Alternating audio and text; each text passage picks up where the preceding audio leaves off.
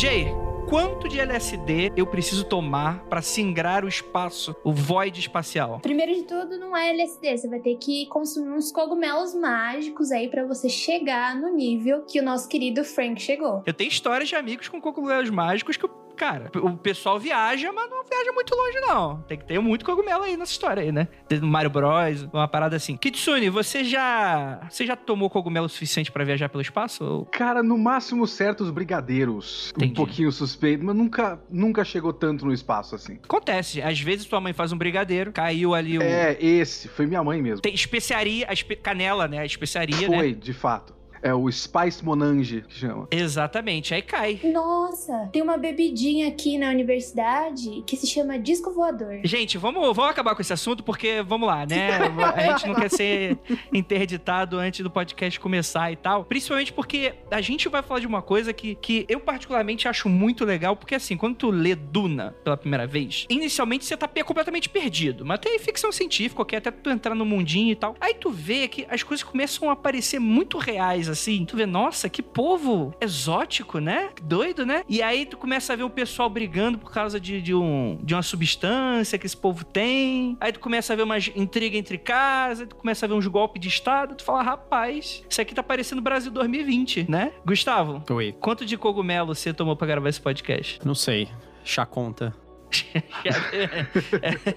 tem que ver a quantidade de chá, tem que fazer as contas. Cássio, você também. Quanto de cogumelo você tá aqui, tá? É, eu achei melhor ficar só no, no vinho mesmo. Tô na, no, no suco de uva alcoólico. Acho que tá bom, né? Ah, se você lendo o livro, que eu acho que você leu, você sabe que o pessoal lá fazia, como é que era? Cerveja, é cerveja de especiaria? Pode ter o vinho de especiaria também. Pois é, eles faziam, eles faziam tudo com a especiaria, né? Com o melange. Era um negócio incrível. De repente podia ter um vinho disso, talvez fosse bom. Talvez fosse bom, né? É, pois é, é vinho, é vinho de com perdão do meu francês, excrementos de verme.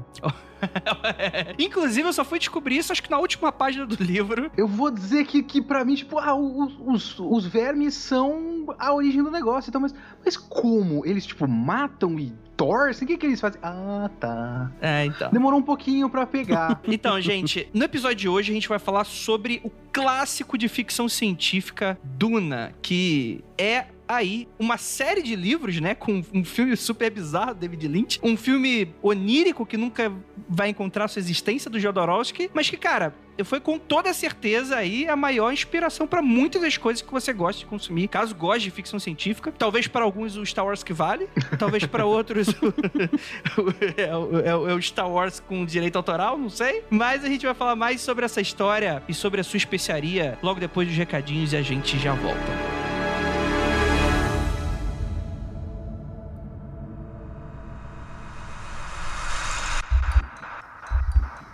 Não há nada de errado com seu áudio. Adentramos agora através dos seus sentidos. Estamos preparando você para o que vai acontecer nos próximos minutos. Além do que conhece por tempo e espaço, o contato com algo além. Não conte para ninguém e nunca olhe para trás, pois este é Mundo Freak Confidencial.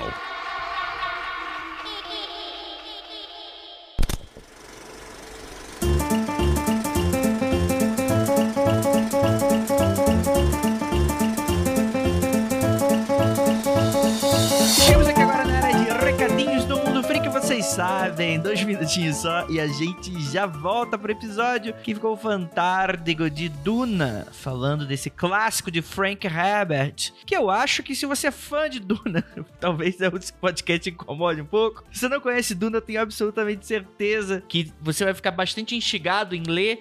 Se você é editora que publica Duna, fique livre aí para entrar em contato. Enfim, gente, o episódio ficou divertidíssimo e aqui agora tem que dar uns pequenos recados primeiramente, muito obrigado pela sua audiência. Segundamente, muito obrigado. Caso você seja nosso apoiador, tiver como e optou por ajudar financeiramente no nosso apoio recorrente lá na apoia.se barra. Muito obrigado pela sua ajuda. De qualquer forma, de onde quer que ela seja ela é muito bem-vinda, tá bom, gente? Criptologia, tem que dar notícia. Planejei para sair primeiro semestre e a vida aconteceu. Tava esperando terminar a SP Fantástica, mas fique tranquilo, já tem quatro episódios prontos e em breve, em breve, vai começar a ser publicado na casinha Mundo Freak. Gente, me perdoe. Mas, cara, eu tenho certeza que esse atraso é apenas, apenas apenas porque eu precisava, eu precisava desse tempo para planejar umas coisinhas a mais. Tenho certeza que foi só para deixar o projeto maior e melhor. E eu tô até com eu tô trabalhando tanto tempo nele que eu nem sei se eu quero lançar mais. para vocês ficarem metendo pau no meu bebê. Mas eu vou lançar e eu espero que vocês gostem, porque ficou super complexo. Tô trabalhando nele já há meses, meses, gente. E não vão ser nem muitos episódios, não. Eu tô planejando 7, 8 episódios aí pra gente fechar com chave de ouro. É, cara, mas o negócio tá de um jeito que eu acho que vocês nunca viram no Mundo Freak. Em breve, em breve, em breve, em breve. Marquem aí na agenda em qualquer data aleatória que eu não vou confirmar nada. Enfim, chutem aí, vamos fazer a, vamos fazer a aposta. Quem acertar a data, leva o prêmio. Coloque aí nos comentários que data você acha que sai o negócio. Se você acertar, se você acertar, eu vou te dar um prêmio. Vou mandar uma mensagem de áudio por WhatsApp para você usar a minha voz como toque do seu celular. Então fica aí, qualquer coisa, enfim, é isso. Vamos falar de artista? Porque assim, está acontecendo nesse exato momento algo chamado o Covid-19. Não sei se vocês perceberam, o Brasil claramente não percebeu isso, né? Ou pelo menos deixou de perceber. E a gente tá, vai falar aqui de pessoas que trabalham e que hoje tem seu trabalho prejudicado graças a isso, infelizmente. Aqui no Mundo Freak a gente tá aqui para dar um, pelo menos uma pequena ajuda. Eu não sei se exatamente se isso vai ser uma grande ajuda, se isso vai mudar muito a realidade dessas pessoas, mas pelo menos levar a palavra delas para vocês porque aqui a gente está falando sobre profissionais liberais e pequenos negócios, negócios independentes que talvez estejam passando aí por um perrengue, porque tá tudo muito complicado para todo mundo. A gente sabe muito bem disso. E, enfim, é, se você quiser saber como fazer e tal, tô sempre deixando um formulário aí no post dos episódios. Preencha o formulário, tá? Não, não, o e-mail não vai ser aí a, a melhor forma, a forma ideal de você entrar em contato com a gente interessado nisso. Preencha o formulário e, se tudo der certo, certo, você poderá estar aqui, tá bom? Vamos lá, vamos falar aqui da Flávia Azevedo. A lindíssima, ela é tatuadora e você pode conhecer o trabalho dela na society6.com barra Flávia Dem. Six é um 6 aqui, não sei porque que eu tô falando inglês, mas porque é Society, né? Society6.com barra Flávia Dem, com dois M's no final, né?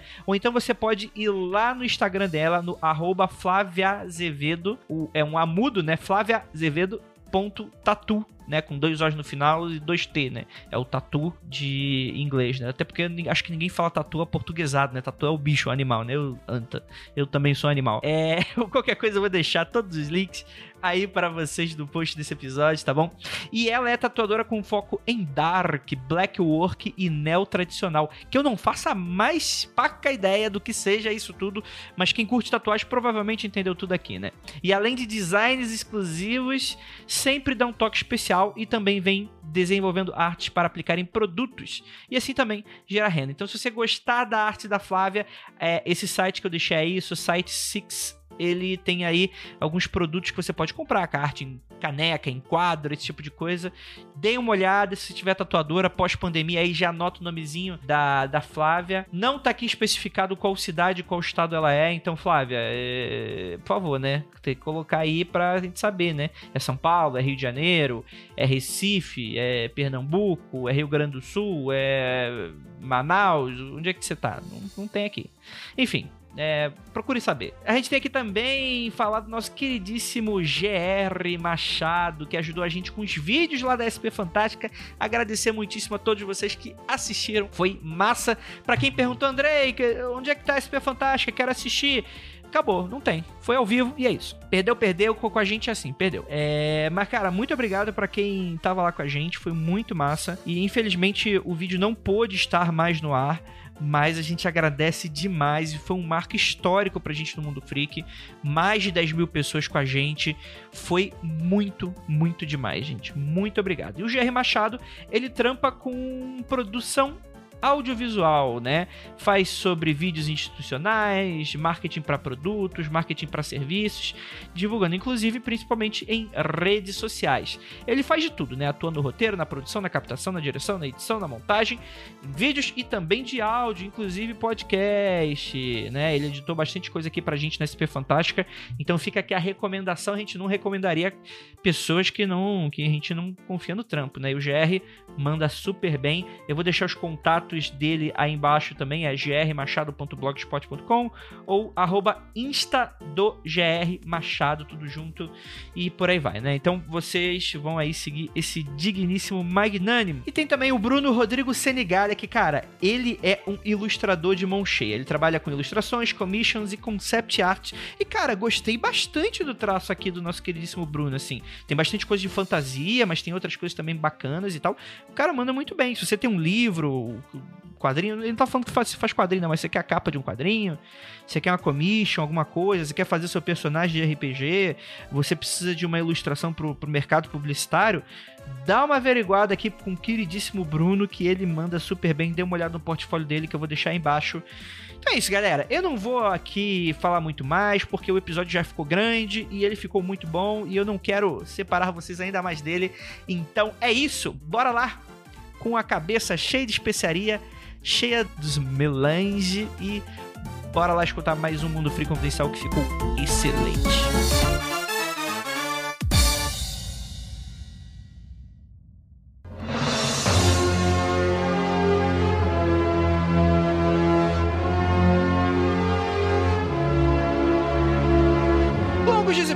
Noites, queridos ouvintes. Está começando mais um Mundo Freak e hoje a gente vai falar sobre com quanto de especiaria você consegue enxergar através do tempo. Eu sou Andrei Fernandes e para me ajudar temos aqui ela, que vai nos explicar como funciona um computador humano. Jay, Olha, não me coloca nessa não, porque eu vou precisar de uns cogumelos pra, pra explicar mesmo. imagina, mano, a pessoa usa droga o suficiente pro cara virar um computador. Tu imagina? Eu imagino. Eu não, eu não daria uma conta de uma prova pra fazer com um cara cheio de cogumelo na cabeça. Pelo contrário, vai sair o cara. Rapaz, existem muitas histórias da, da galera aqui da física e da matemática que só funciona desse jeito, juro pra você. É a base do, do ilícito, né? E a base de Red Bull. Só assim que funciona pra fazer prova. Entendi, entendi, entendi. Temos aqui, vindo diretamente do Rei Grifo, nosso querido Rei Grifo, Gustavo Domingues.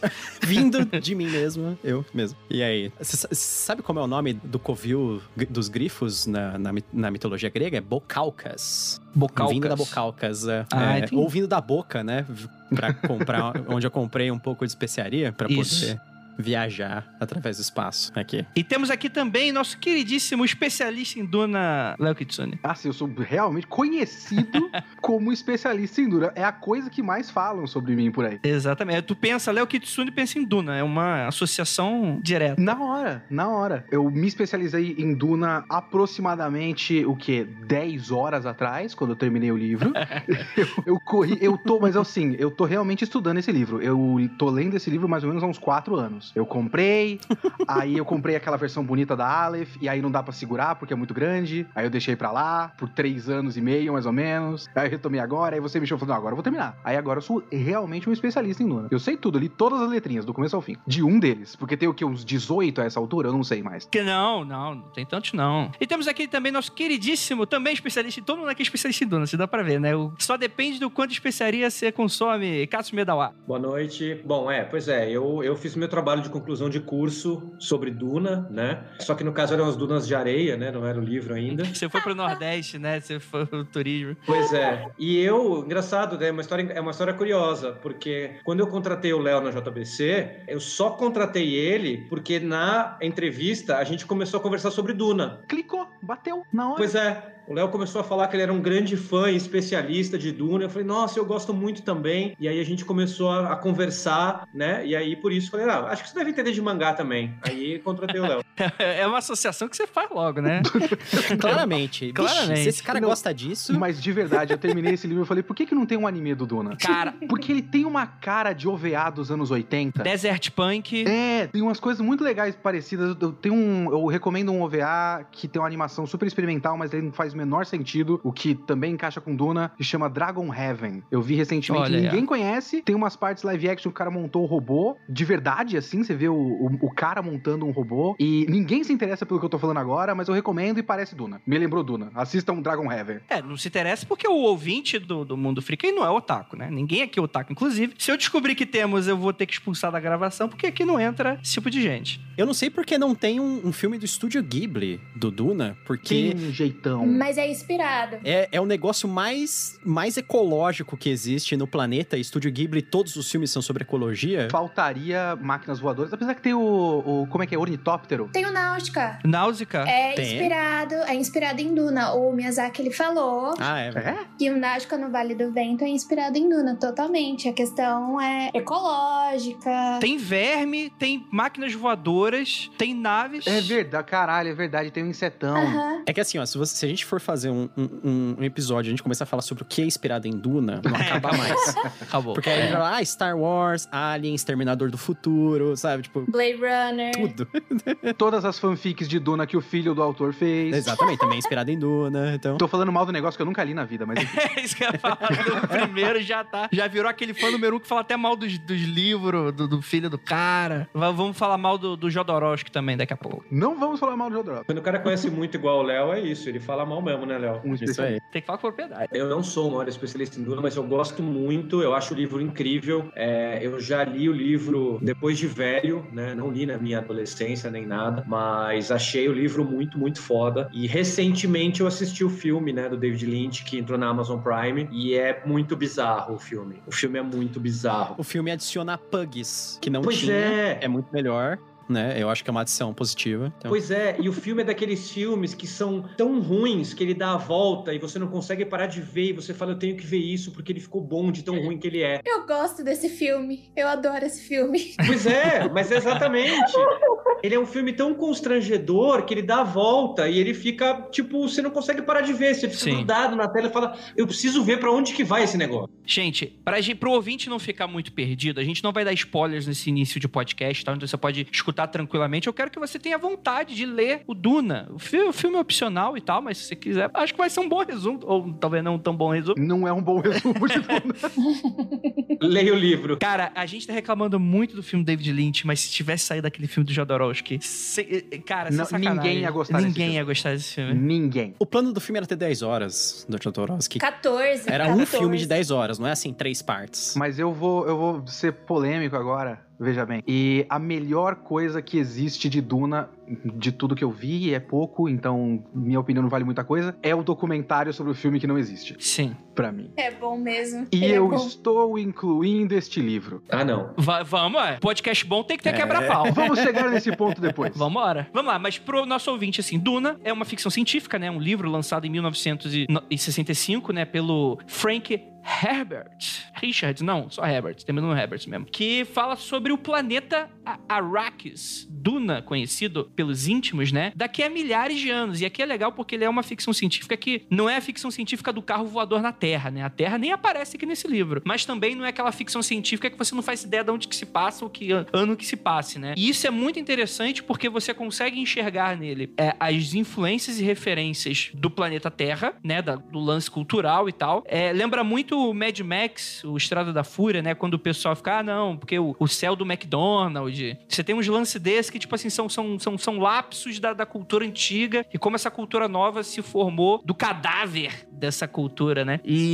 Acontece daqui a milhares de anos e um mundo, e um dos muitos mundos colonizados por humanos que seria esse planeta, né? Que inclusive tem um item que é super procurado, que é uma especiaria conhecida como melange, né? Enfim, é a especiaria que todo mundo quer, é o petróleo da época. É isso, não, não tem outro. E- Mas, mas é também aquela, é é uma substância que você consegue fazer de um tudo, né? Você consegue fazer tanto uma droga até você fazer um computador e singrar o espaço e por aí vai. Então ele realmente ele, ele oferece um pouco desse, dessa analogia quanto aos combustíveis fósseis, ao, ao mesmo tempo quanto a, tipo assim, a, a questões merca- mercantis de- da especiaria, do que a gente conhece como especiaria no, no planeta Terra, né? Imperialismo britânico e por aí vai, né? Só pra adoçar o chá, o pessoal matou muita gente. Fica aí, fica aí a denúncia, né? E aí a história gira em torno de Paul e sua mãe, né? que, enfim, né, no meio de, uma, de um golpe de Estado, de uma guerra ali, eles se veem forçados a viver com um povo chamado Fremen, que são os verdadeiros, ou talvez não, né, é donos do planeta, né, os mais antigos que estão lá vivendo. E a história vai contar um pouco sobre esse protagonista, né? Que sai de um principado até o que será? Não vou dar spoiler, mas vocês vão saber já. Mas é um filme de. É um, é um filme barra livro, muitas décadas aí, né? Estamos só aguardando porque a gente respeita você, ouvinte. Mas não devia nem tá, já podia estar tá dando spoiler aqui. Mas vamos lá. Cara, considerações iniciais. Eu gostei eu, eu, inclusive, eu, pensando racionalmente como um mentate, com a cabeça cheia de especiaria, eu falo, cara, eu não consigo entender por que eu gostei tanto desse livro. Eu fiquei, teve uma época que eu comecei a ler, eu fiquei viciado em Duna, e eu falo, cara, não tem nenhum elemento aqui de coisas que eu geralmente gosto. Tem nada que pá, me, me tipo, não. E, mas chegou uma hora que eu tava preso ali na leitura. Foi assim com vocês? É que é o contrário. Ele tem todos os elementos. Hum. E aí você não consegue perceber. Duna é um livro que fala muita coisa sobre muita coisa. Esse é o problema. Duna é um livro que ele vai ter filosofia, religião, ecologia, tudo isso no mesmo livro. E, e assim, tudo tratado de forma extremamente séria, né? É, eu acho que tem uma das melhores frases sobre teologia que eu já ouvi veio do Duna. E que é, é sobre é, o nascimento de uma religião e que uma religião religião não deve ser uma coisa sobre você decorar uma determinada coisa. Uma religião tem que ser uma, uma ideia que quando você ouve, você sente no seu âmago que aquilo está certo, que aquilo sempre esteve certo, sempre estará. E a religião parte a partir daquilo, não a partir da repetição, por exemplo, porque é assim que eles tratam de religião. Religião é um tema bem recorrente no Duna. E o Duna acontece muita coisa, assim. Ele é um, um livro extremamente desafiador para a época. Uhum. Na época, os caras faziam, como você mesmo falou, assim, livros sobre hard sci-fi, sobre a história de carro voador, de robô, de artificial de inteligência artificial. E, por exemplo, ah, como a humanidade vai lidar quando houver uma máquina que conseguir pensar igual a ela. E aí o Ebert já tava pensando mais à frente. Ele pensou assim: ó, como ela vai lidar? Vai ser uma bosta, vai dar tudo errado.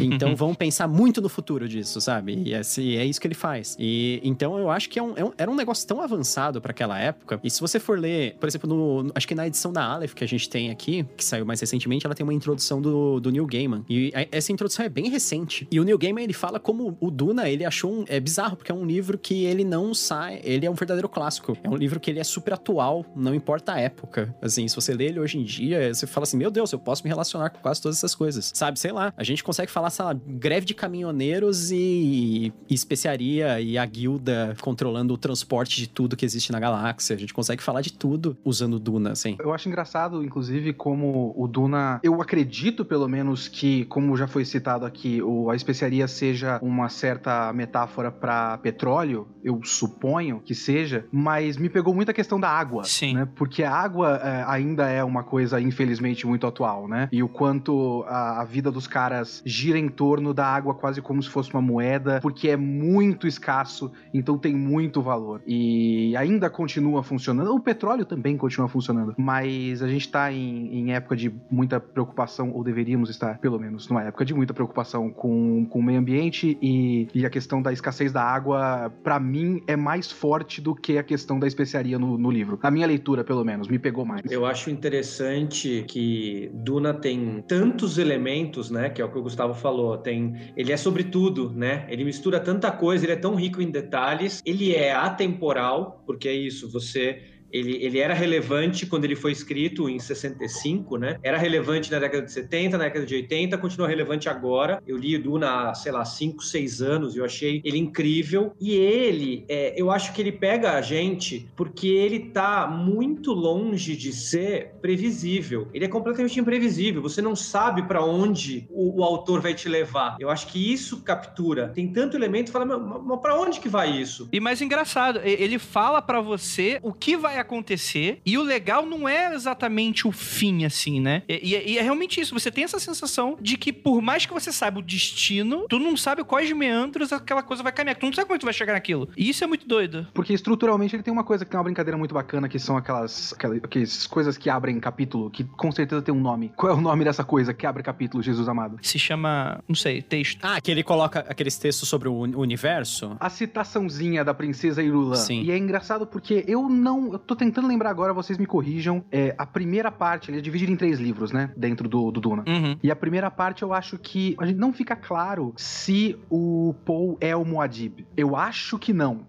Eu acho que eu meio que já sabia, porque é uma coisa meio que você sabe do, do, do mundo, tipo, assim. o Darth Vader é pai do Luke, né? Isso, é uma verdade universal do meio nerd. Então você tem um livro inteiro, ou vários livros escritos por uma tal princesa Irulan sobre um tal Muad'Dib. Você liga os pontos, você tá ligado que o Paul pode ser alguma coisa, o Muad'Dib pode ser alguma coisa, pode ser que tenha relação ou não. Então você fica na expectativa do que pode vir a ser essa revelação. E depois, quando revela que ele é o Muad'Dib, inverte. Porque ele tá o tempo todo tentando evitar o destino dele. Então aquilo lá é uma verdade, aquilo é o que ele não conseguiu evitar, aquilo é uma lenda, e na verdade nada disso aconteceu. Então a, a jogadinha de tentar, mesmo que criar um clima de lenda e ainda não fazer você saber o que vai acontecer, eu acho louvável. Tenho minhas opiniões depois, mas acho louvável. É, eu concordo, Léo, e eu acho que mais ainda, isso, é, isso que você levantou é muito interessante, porque além de tudo que a gente falou que ele trabalha, ele trabalha com, vamos falar entre aspas, universos paralelos, né? Porque ele enxerga caminhos, coisas que ele vai fazer que vão mudar o que vai, o que vai ser o futuro, né? Hum. Então é o que você falou, ele luta contra um dos destinos que pode acontecer no futuro, né? Eu acho isso muito foda. Por isso que a gente nunca tem certeza do que vai uhum. acontecer realmente, porque eles mostram para você que se eu fizer isso, vai, vai, acontecer isso aqui, mas se eu fizer aquilo, vai mudar, né? Acho foda. Ah, então eu tenho uma boa pergunta para vocês. O Paul é um herói? A história é sobre não ter heróis. Não é não ter heróis, é sobre as decisões dos heróis e como você vai acabar se decepcionando com eles. Eu li recentemente, na verdade, eu tive que ler esse livro duas vezes porque eu tava numa hype totalmente diferente. Eu tinha acabado de ler um livro de ficção científica que era totalmente fluido e rápido. Tava lendo o um livro da Octavia Butler, o Kindred. Então foi 300 páginas, assim, em menos de dois dias. E quando você pega a Duna, Duna é um livro denso que se você tá muito eufórico, você se decepciona na hora. Você fala assim, não quero ler mais ficção científica nunca na minha vida. Então, eu terminei de ler e eu falei assim, calma. Tem todos os elementos aqui que eu gosto, por que que eu não gostei? E daí depois eu vi a profundidade de Duna, que fala de um herói, ele te dá a expectativa de que você vai ter um herói que vai lutar contra uma coisa que vai devastar todo o universo universo, né? E na verdade ele causa, ele aceita, ele fala, eu vou fazer isso. Então você fica, eita, e agora? Daí eu fiz uma comparação, já que teve uma, uma notícia do seriado The Boys, né? Que é sobre, basicamente sobre heróis que são corruptos. Eu não gosto muito da abordagem que The Boys leva, né? Que ele traz. Eu acho muito forte, ele te dá, traz muito desconforto. Ele quer chocar, né? Isso. É, eu não acho isso uma abordagem muito. Eu não gosto das coisas muito na minha cara, assim. Toma aqui aqui, é isso. Eu acho mais elegante quando você acaba construindo, e é o que acontece em Duna. Ele não, não faz questão de te explicar nada. Ele não tá nem aí. Ele vai, vai contando, ele, ele conta a história do que tá acontecendo para depois ele falar: olha, esse livro é sobre isso. Então eu acho que Duna basicamente é sobre um herói que você acha que vai ser um herói, mas na verdade ele abraça uma outra coisa e ele acaba te decepcionando. E eu acho isso muito legal, muito vívido. No final desse primeiro livro eu tava muito decepcionado. Eu não tava esperando a decisão que ele toma no final. No sentido de, para mim, sou até quase quase como uma, uma traição do personagem que eu tava acompanhando até ali, do tipo... E, e, é muito interessante, porque, no meu ponto de vista, né, pelo que eu tava, tipo... O Paul, ele não é um personagem muito expressivo, tanto dentro do universo ali, né, ele não é um cara que tece muitos comentários, ele tá sempre voltado para si mesmo, né, até porque, enfim, ele tá sofrendo ali uma, uma quase uma lobotomia, porque tá, tá entrando todo o tempo dentro da cabeça dele, né. A... Lobotomia cósmica, né? É, a partir do momento que ele começa a, a consumir o, o melange, né, por todos os sentidos das coisas que a gente vai falar aqui, mas ele tá com você, ele tá tendo acesso a todas as linhas temporais. Então não tem como ele ser um cara super expressivo, aberto. Ele tá tentando se entender ali dentro daquela realidade, né? Mas do, do, dos poucos fragmentos que eu fui pegando a personalidade dele, do que que ele pensava, né? Até um pouco de talvez ideologia, né? Do, do que que do tipo, ah, aconteceu isso que foi muito ruim para mim, mas eu tô mais preocupado com aquilo que vai acontecer muito lá na frente. Então tu vê que é um cara que é meio é meio ligado no tipo mais preocupado preocupado com, com o destino do universo do que consigo mesmo. E de repente ele abraça um lance, sem dar muito spoiler, ele abraça um lance que não me pareceu muito coerente com o personagem que estava sendo construído. Mas eu não acho que isso é uma crítica. Talvez no lugar do Paul, eu faria a mesma coisa, pelo que ele passou no decorrer do livro. Do tipo, uma coisa é o que tá na minha cabeça, outra coisa é o impulso, sei lá, que, que, que você tem, né? No momento que você tem uma oportunidade. Como é que se você abraça isso ou não e tal. Mas é, é realmente, tipo assim, é um livro que ele não tem heróis, assim. Mas ele também não. Apesar de ter. Eu, eu tenho um problema com a vilanização de certos personagens, mas eu não acho que ele se preocupa muito em vilanizar tanto certas pessoas. Tem um personagem que é basicamente o vilão da história, não tem como falar que é, que é o vilão. Mas de resto, meio que são personagens que estão vivendo ali, né? E, tipo, sei lá, eu não odiei muitos personagens tirando assim, tirando o Barão Harkonnen, né? Que não tem como. O Barão Harkonnen, pelo amor de Deus. O Barão Harkonnen, ele é um vilão de, de torcer bigodinho, né? Pelo amor Sim. de Deus. É, não, então, aí, exatamente, tudo isso se encaixa numa coisa só. O problema é, eu posso dar spoiler já? Vamos, vamos, segurar, vamos segurar um pouquinho, vamos segurar um pouquinho, vamos segurar um pouquinho. Tá, segurar um então, porque assim, é, na verdade, o que tudo isso que tá sendo trabalhado é, é justamente subverter a esperança das pessoas, porque quando ele apresenta os Atreides e quando ele apresenta os Harkonnen, ele apresenta desse jeito, ele, ele apresenta os Atreides como sendo extremamente honrados, como eles são sendo bons, o cara, ele vai para um, ele é enviado pra Duna pra cuidar do planeta, a Casa Imperial envia ele, né, a Casa Corrino, mas ele sabe que é uma armadilha, que é uma coisa contra ele, porque os Atreides ameaçavam a Casa Imperial, digamos assim, entre aspas, né, e ele sabe que é uma armadilha, mesmo assim ele vai, porque ele acha que é um momento bom, que ele pode fazer uma coisa boa para ele, pro planeta, então ele tem todo esse, esse sentido de que os Atreides são bonzinhos mesmo, e os Harkonnen são vilanizados de forma extrema, os, os personagens são apresentados assim, um personagem é pedófilo, o outro personagem é um psicopata, o outro personagem é um ditador, todos os Harkonnens têm alguma característica assim, ele faz isso justamente para você ficar na vibe do Paul como o herói da casa, daquela casa maravilhosa. Ele quer que o Paul seja, vou, vou pensar num herói ruim de hoje em dia, o Jon Snow, por exemplo. O Jon Snow, ele é o, um herói péssimo de uma casa honrada, sabe? Que, no, que ele continua honrado até o fim. E a gente tá vendo, de certa forma, a decadência do Paul. Ele sendo o cara bonzinho e, e, e legal, e que cada vez mais ele vai sendo levado pra um caminho que não tem jeito, que ele vê que aquele é o único caminho. Porque ele vê, ele vê todos os caminhos e ele vê e ele escolhe aquele caminho que acaba fazendo com que ele se corrompa, de certa forma. É engraçado, eu acho, eu, eu discordo um pouco do Andrei e eu concordo com a linha do Gustavo. Eu acho que o que o, o, que o Herbert faz é apresentar para você, no começo da história, a clássica rivalidade entre dois feudos Uhum. e você acha que a história vai ficar restrita a isso, né? Então, Sim. você tem o bem e o mal bem definidos e você vai ter uma rixa ali e vai resolver como sempre se resolve, né? Um mata o outro, o outro se, se vinga e resolveu. Mas você tem uma grande reviravolta do meio a pro fim, talvez até um pouco antes, que a história se torna algo muito maior, se torna algo muito Uhum. maior do que, do que o planeta apenas, Duna, do que o Império, vira o universo todo. E aí, eu não acho que o Paul se corrompe exatamente. Eu acho que, na verdade, a gente começa a ver pessoas mais reais ao longo do livro. E não só aquela definição do cara bonzinho, do cara malvado Sim. e etc. Porque, no fim, é, é, sem querer dar muito spoiler, tentando não... é, na verdade, o Paul faz o que a gente espera que ele faça. Ele só não faz em todos os níveis do que ele tem que decidir. Acho que esse é o ponto. Sim. Porque ele, porque ele faz no fim do livro o que a gente quer que ele faça. Sim, Tudo que se eu torceu pra ele, ele faz. Era o que eu esperava, mas não era o que eu esperava dele, talvez. Sim, Não- o- exatamente, né? Mas esse é o ponto. Eu acho que, cara, a, a construção do livro, das coisas pelas quais o Paul passa, que é isso, a história vira algo, algo muito maior, né? Porque o, o Paul, eu acho que ele deixa de ser apenas um herói bom e ele vira o herói, entre aspas, é, herói, eu tô falando, inteligente. Porque que nem naquela situação quando ele começa a andar entre os Fremen e ser respeitado e ele e os caras fazem aquele combate ritual pra determinar quem seria o melhor líder, ele tem esse momento que ele fala assim, não, por que que eu vou fazer, o, e o combate ritual é até a morte. E ele fala assim, como é que eu, por que que eu vou fazer esse combate ritual com os maiores líderes dos Fremen e sendo que nenhum deles pode me vencer e eu vou matar todos eles,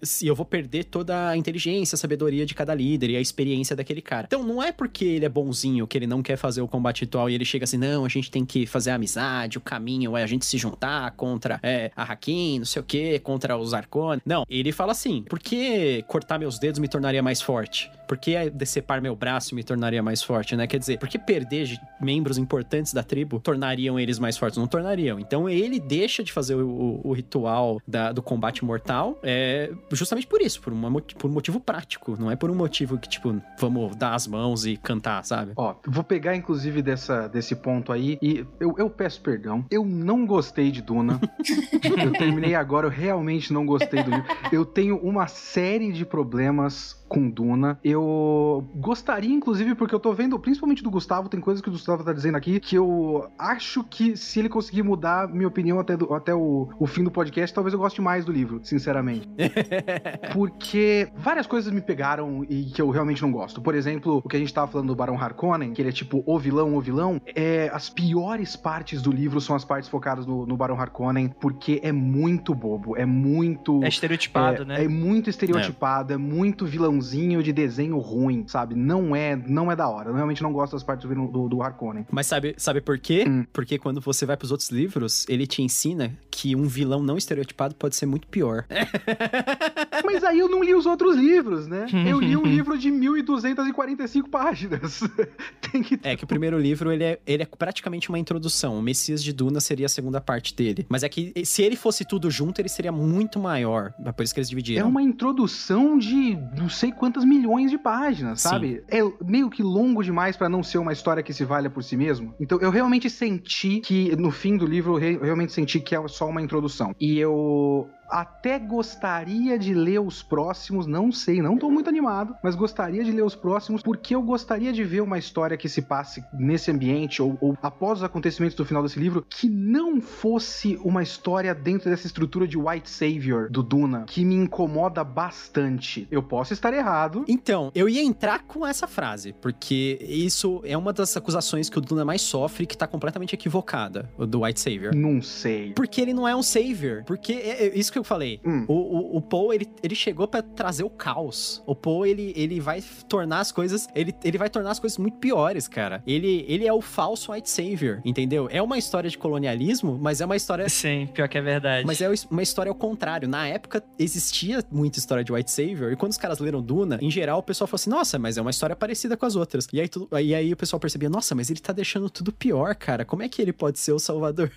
Posso fazer uma analogia que talvez soe péssima, mas é que eu acho que tem tudo a ver, principalmente com o momento histórico em que Duna é escrito, porque é, você, óbvio, isso não fica tão claro se você não tiver muita, não tiver muito ligado nisso e se você não tiver muito na época que o livro foi escrito. Mas é claro que quando a gente tá falando sobre o planeta Hacks, esse, essa luta por aquele e por essas duas casas e tal, é claro que a gente tá falando sobre a Guerra Fria. Já ele, ele é a União Soviética, ele é a, repre- a representação da União Soviética pelos olhos do, do autor, né? E, e a casa a casa Trade são os Estados Unidos e tal. Então te- tem, um pouco disso, mas é muito legal que quando você vê a história americana do Estados Unidos dando dinheiro e armamento pro Osama Bin Laden na década de 60, o que que o Osama Bin Laden vai se tornar 30 anos depois. Eu acho que por você não ter lido, eu tô na eu tô na 70% do segundo livro e tá muito claro que é o que acontece quando você, vamos dizer assim, você tem até uma ingenuidade, vamos aqui salvar essas pessoas e me meter nessa política que eu não entendo direito. O quão merda isso pode dar no futuro? Do tipo, cara, de uma maneira muito. Mas o primeiro livro é muito clássico no sentido de jornada do herói, né? Eu acho que essa é a questão que talvez perca um pouco aqui nessa, né, né, nesse debate, porque quando você realmente não tem o contexto dos próximos livros, que é outra coisa, é muito político. O segundo é bem político, né? É bem diferente do primeiro. Muito. É, é uma, é, uma, é uma história. O segundo é uma história de intriga palaciana. O livro todo é assim. O livro todo é assim. No, no primeiro livro, ele tem esse iniciozinho que é um pouco parecido, mas ele já vira essa jornada clássica do. Cara, Star Wars. Star Wars, totalmente isso. É que entende-se que isso foi feito de forma intencional. Eu nem falei no começo o que que eu acho do livro, eu vou falar. Tendo lido, assim, centenas de livros de ficção científica, Duna é o melhor livro de ficção científica que eu já li. Eita! E ele é o top 3 dos melhores livros que eu li na minha vida. É. Forte, hein? Ele, Rapaz. ele perde, de top 3, ele só perde pra mim pra Mob Dick. Outro dia eu falo porque Mob Dick é sensacional.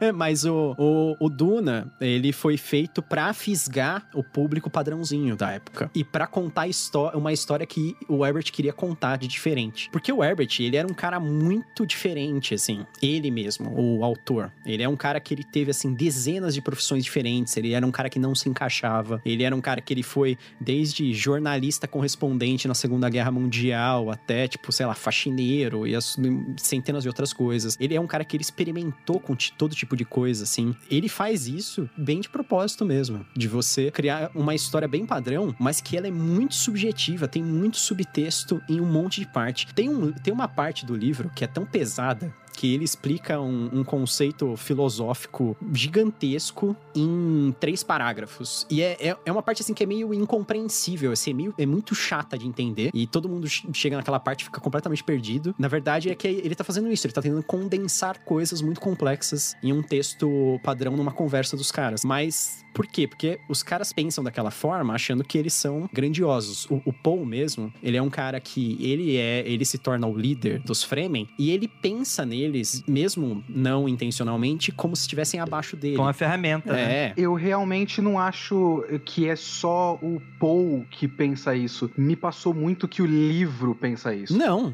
então. Então, é, foi a sensação da leitura para mim. Então, porque você tá acompanhando a visão deles só. Porque a narrativa é deles. Porque a maneira como eles são retratados me parece muito exotizado de um jeito meio, meio raso. Tem assim. um pouco. Eu, eu sinto um pouco, mas eu acho que ele não recai para outros livros que fazem muito pior. Eles falam de um jeito que não parece totalmente civilizado comparado com a altivez do Paul, sabe? Sim, então. Porque a gente tá vendo a lenda do Paul. E ele é meio que infalível. A única coisa que ele tem é que ele duvida dele mesmo, porque talvez ele cause uma grande guerra e no fim ele escolhe.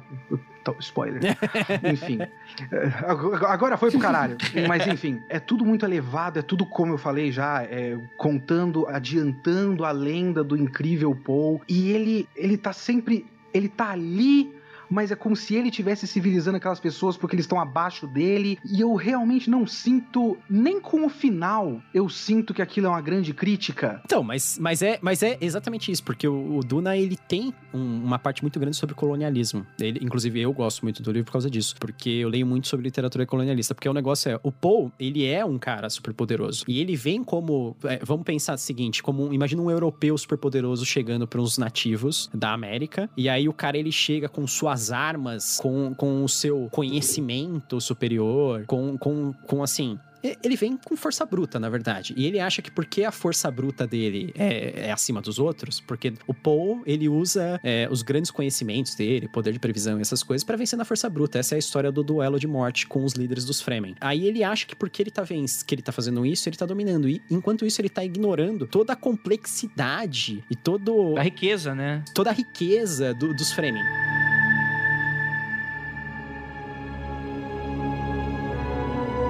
Inclusive, vamos puxar aqui um negócio que, que, assim, eu não achei um livro de vocabulário difícil, mas ele é um livro que ele, você precisa mergulhar no mundo, e eu acho que isso demora um pouco para acontecer, porque é tanto conceito, porque às vezes ele cita umas paradas que são, por exemplo, Bíblia Católica. Tem a Bíblia Católica. Aí tu percebe que não é a nossa Bíblia. Aí tu fala, ok, tem uns conceitos que dá para se aproximar. Mas de resto, ah, o que, que é o Shoan? Como é que funciona? Tipo assim, é, é, é uma mitologia que você precisa aprender ela, é como se estivesse aprendendo uma nova língua nesses primeiros primeiros, essa primeira parte do livro. Eu acho que para facilitar o nosso ouvinte que vai pegar pela primeira vez, acho que seria legal a gente citar um pouquinho sobre como é que funciona a mitologia, que eu acredito que aqui não tenha muito spoiler. Mas assim, é, é, eu achei o conceito muito legal, né? Que isso aqui é um feudalismo galáctico, né? É, é como funciona na mitologia de Duna, né? Você vai ter há muito tempo atrás a gente teve a ascensão das máquinas, né, dos computadores, como a gente está tendo hoje, e aí a gente descobre que os computadores não são muito confiáveis, né? Então aconteceu no mundo de Duna algo que eles chamam de jihad butleriana, que seria a luta da humanidade contra essas máquinas, né, contra os computadores. Aí tu vai perguntar, pô, Andrei, mas como é que eles têm arma laser, eles têm naves que viajam interplanetas sem computador? Aí é que tá, a gente tem o melange, né, essa substância, como sendo o principal atrativo estratégico dentro desse conceito, né? Então, ao invés de computadores é, artificiais, as pessoas entopem um malandrinho de, de melange e o cara, tipo assim, ó, e obviamente, tipo assim, não é o mesmo, é o mesmo mesmo melange, mas não é a mesma fórmula, né? Cada seita e cada organização tem a sua própria fórmula e gera resultados completamente diferentes, né? É tipo cerveja artesanal. Você tem vários tipos. É tudo igual, mas você tem vários tipos. Exatamente, né? Aí você dá, aí você dá pro cara e ele vai se tornar um mentate, que vai ser um cara super inteligente. Ele vai ser o computador humano. Ele vai chegar pro cara, ô, se eu fizer isso, o que que acontece? É, o, o, pessoal da nobreza, né? Um feudalismo, né? Com várias casas maiores e casas menores. Cada um vai lá, o imperador e os membros da casa, duques e por aí vai. Tem aquele computador ali que vai fazer cálculos pro cara. Vai calcular probabilidades e. Então, tipo assim, é um computador humano. É um brother lá que tá do teu lado, você faz pergunta, né? Do outro lado, a gente vai ter a guilda, né? Que é a galera que faz o transporte interplanetário. Que é o quê? Você vai ter os pilotos que vão fazer o cálculo. Olha que doido. Você, você tem a tecnologia para atravessar a galáxia. Só que tu não sabe se tu vai bater num cometa. Tu não sabe se você vai bater no outro planeta. Então o que, que acontece? Eles colocam computadores humanos, que são um pouco diferentes dos mentats, eles tomam tanto melange para serem prescientes, né? Meio aquele conceito do pré-cog, né? Eles sabem de todas as possibilidades do futuro, então eles conseguem calcular o mais seguro possível em menos tempo eles conseguem completar a viagem. Então eles conseguem viajar através disso. E a, e a pessoa vira um mutante, né? Ele perde um pouco o aspecto. Isso não é muito abordado no, no primeiro livro, mas no segundo tem um personagem que é bastante. Que, que, que é bastante importante, que é um piloto, né? O, o Edric e tal. Mas são, são, são quase mutantes, assim. É um cara que fica. toma tanto melange que ele fica flutuando no melange, mas é o cara que ele permite aí a viagem espacial, né? E aí você vai ter o Império, né? Que vai dominar todas essas casas, né? E você vai ter o Conselho de Landsrad, que é um conceito muito interessante que é, se o Imperador fizer bosta, as casas maiores, membros desse Landsrad, vão comer o cu desse Imperador aí, de certa forma. Eu não sei se eles conseguem depor o Imperador, eu não sei se apenas vão fazer a nota de repúdio no Twitter. Eu não entendi direito como é que vai ser essa, essa relação, mas tem um pouco disso, né? É, tecnicamente acho que era pra, pra as casas que formam Landsrad ter um poder político equivalente à casa imperial sozinha, sabe? Só que, sabe, na prática, foda-se, né? É, exatamente, né? E, e, você tem muito essa coisa de porque depois da jihad bluteriana você tem regras, né? Você não vai poder usar armas atômicas, né? Vamos lembrar, livro escrito na Guerra Fria, então o inverno atômico é, uma, é um problema, né? Você vai ter essa coisa de o humano não pode criar uma, uma um cérebro, uma cabeça, uma, uma alma semelhante a si mesmo, né? Como máquina, né? Então você tem essas formas deles ficarem se limitando. E você tem a companhia Show, né? Que seriam os burocratas, mercadores e por aí vai. Seria os bur a burguesia desse feudalismo doido que a gente tem aqui, né? Pelo que eu entendi, é mais ou menos isso. A gente tem as Bene Gesserits, né? Que seria essa seita muito doida. Você quer falar delas, Jay? Ah, então. Elas são basicamente uma. É seita, né? Mas são mulheres que elas, elas não usam magia, elas usam técnicas físicas pra, pra, por exemplo, se elas vão engravidar, elas conseguem controlar qual é o sexo do, do bebê. E com isso, elas vão fazendo várias procriações de quem vai casar com quem e quem vai liderar o quê. Então elas meio que vão ali dando. Como é que eu posso dizer? Ordem das coisas, né? Bem secretamente isso, né? Isso não é meio que falado abertamente, né? É, não, não é. Tanto que a gente fica sabendo da Jéssica depois, né? Ela, a gente só vai saber o que que tá acontecendo com ela mais pra frente, que vai sendo explicado. Nada é explicado de, de logo de começo, né? Eu acho legal que elas, além dos mentats, né? Elas também têm, entre aspas, alguns poderes, porque elas conseguem ver se a pessoa tá mentindo. E na verdade não é por magia, é por é, reconhecimento facial. ela, elas conseguem ver mais ou menos se, o jeito que a pessoa tá falando, ela tá mentindo, tá falando a verdade, etc. Consegue controlar as pessoas com o poder da voz. A temida voz dos Bene Gesserits. É quase uma sedução. A voz é um dos conceitos mais legais do livro, inclusive. É, vocês sabem que, que tem aquela música do Weapon of Choice do, do Fatboy Slim, que tem o, o clipe com o Christopher Walken dançando no hotel. A música é sobre Duna. Caralho, você falou muitas palavras que eu não entendi absolutamente nenhuma, mas eu acredito. Eu não sabia que era sobre Duna essa música, mas esse clipe é legal. Chama Weapon, Weapon of Choice, é tipo, literalmente, ouça minha voz, minha voz é, é, a, é a arma que eu escolhi, e que ele tá falando sobre a voz. E aí depois ele, ele fala, tem um trecho que ele começa a falar na música sobre ande sem ritmo e você não atrai o verme. Ande sem ritmo e você não atrai o verme. Eu falei, é, é, é uma música, é que é um clipe muito, muito é, sei lá, era bem famoso antigamente. Um clipe com Christopher Walken, que é famoso, que ele tá dançando em um sozinho em um hotel. E é do, do Fatboy Slim, que é um artista, e é essa música. Obrigado, entendi. E é sobre Duna. É só isso. Tem um, não, tem cacetadas de música sobre Duna. Sei lá, Iron Maiden tem música mais óbvias, mas é, é que essa é engraçada porque é, é uma música que não se esperava. não tem nada a ver, né? É, sei lá, né? Outra coisa é que, além delas, dessas mulheres, né, elas controlarem as linhagens das famílias, elas também, secretamente, elas estão divulgando a profecia, né? A profecia do Messias. É uma eugenia cultural interespacial, né? Basicamente. E eles estão levando até, até os Fremen sabem dessa profecia, né? Porque foi disseminada até no planeta Rax, até no planeta Duna. Essa é uma das maiores graças da história é, sobre o Paul Atreides, tem gente que fala assim: ah, mas ele é um herói profetizado. Isso é jornada do herói, isso é o de sempre. Ele não é um herói profetizado, ele é um herói fabricado. O Kwisatz Haderach nunca foi uma profecia, ele era uma fabricação. Elas estavam tentando criar ele, tentando chegar a ele. Elas não falaram assim: um dia vai vir alguém de uma vila e essa pessoa vai ser assim. Não, os caras, elas estavam cruzando as pessoas específicas para chegar até aquilo. Exatamente. E eu, eu acho, para mim, a seita mais da hora que existe. Por mais que elas estejam ali controlando linhagem, elas estão colocando fogo no parquinho, basicamente, pro que elas querem. Sabe uma coisa legal de é, é que não é exatamente. Elas usam melange na, no treinamento delas, isso dá para perceber. Não sei se elas continuam o consumo, mas é muito legal que é meio que uma arte marcial. É um conceito que vem lá antes do Gerard Butleriano. Elas são muito antigas e tem a ver com artes marciais. Os poderes mentais não é mágico. É, é uma, como, como a gente tá falando aqui, né? É uma arte marcial misturado com conceitos esotéricos. Uhum. É muito doido, é muito doido. E apesar de tudo isso, de toda essa manipulação manipulação genética, da tentativa de criar né, o novo Messias, elas erram, né? Também, porque a Jéssica é repreendida, né? Por ter tido um filho homem. Sim. Porque não era hora ainda, não vai dar certo, vai dar merda, né? Era pra ela ter uma menina pra cruzar. Olha que horrível. É meio que literalmente cruzar, né? A ideia, né? Mas, ah, é. Mas é isso mesmo, é, Sim. mas é. Com o Harkonnen, é isso? É, com o Harkonnen. Com o Fade Halta. É, ele mesmo, ele mesmo. E ela, por causa do amor que ela tinha pelo Leto, ela falou assim: ah, que se foda todo mundo, eu vou fazer o que eu quiser. E ainda treinou ele, ainda treinou o Paul. Isso é o mais. Que é proibido, né? Exato. Ele, ele sabe o segredo delas. Dava um fanfic bem legal do Paul namorando com o Harkonnen, né?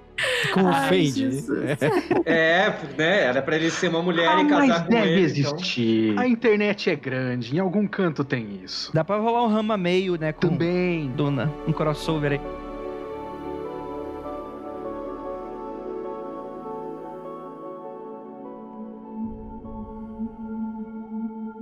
Oi, pessoal, aqui é o Murilo, editor do Mundo Freak. E seguinte, o pessoal acabou se empolgando muito e foi falando um monte de spoilers, então a partir de agora, a partir desse bloco, começam os spoilers. Então, se você não quiser ouvir spoilers, dá uma parada aí. Se você não se importar e quiser continuar ouvindo, também o assunto tá muito bom. E é isso, estão avisados. É muito doido, né? Porque além dele, do Paul deveria ter sido mulher para fazer esse cruzamento, a casa Trades é um braço da casa Harkonnen, né? E a gente uhum. vai descobrir isso no meio do livro, né? Ah!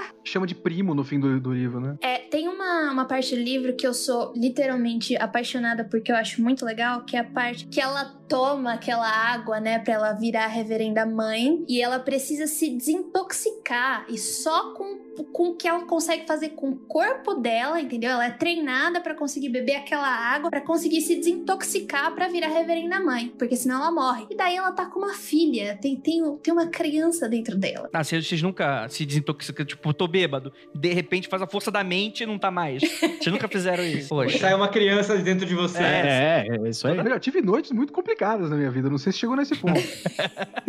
você não seria uma reverenda madre, Não, Léo. não, não seria. não. Eu não sou o escolhido. Eu acho uma cena muito interessante porque ele, ela conversando com as vozes antigas. Então eu acho, parece um, parece não, é um ritual que eu achei muito elegante, muito bonito e para mim é, é, basicamente é a essência do que são as Bene Gesserits, né? Eu queria dizer que eu tô numa, eu tô numa posição muito delicada nesse podcast porque eu sou o babaca do podcast e eu tô, tô aqui muito sem graça com, com as minhas opiniões. Achei uma merda essas Bene Gesserit. Isso. Tudo um cocôzão. Tem- isso eu acho interessante, o negócio da, da manipulação cultural e do quanto. ah, acho que o Gustavo que falou também. Ele não é exatamente um Messias, porque ele não é um escolhido cósmico, ele é um- uma manipulação pra chegar num ponto que a gente criou, ele é criado, né? E ele é uma manipulação não só genética como cultural. E isso é interessante, eu acho um detalhe legal da construção de mundo do Duna. Eu ainda acho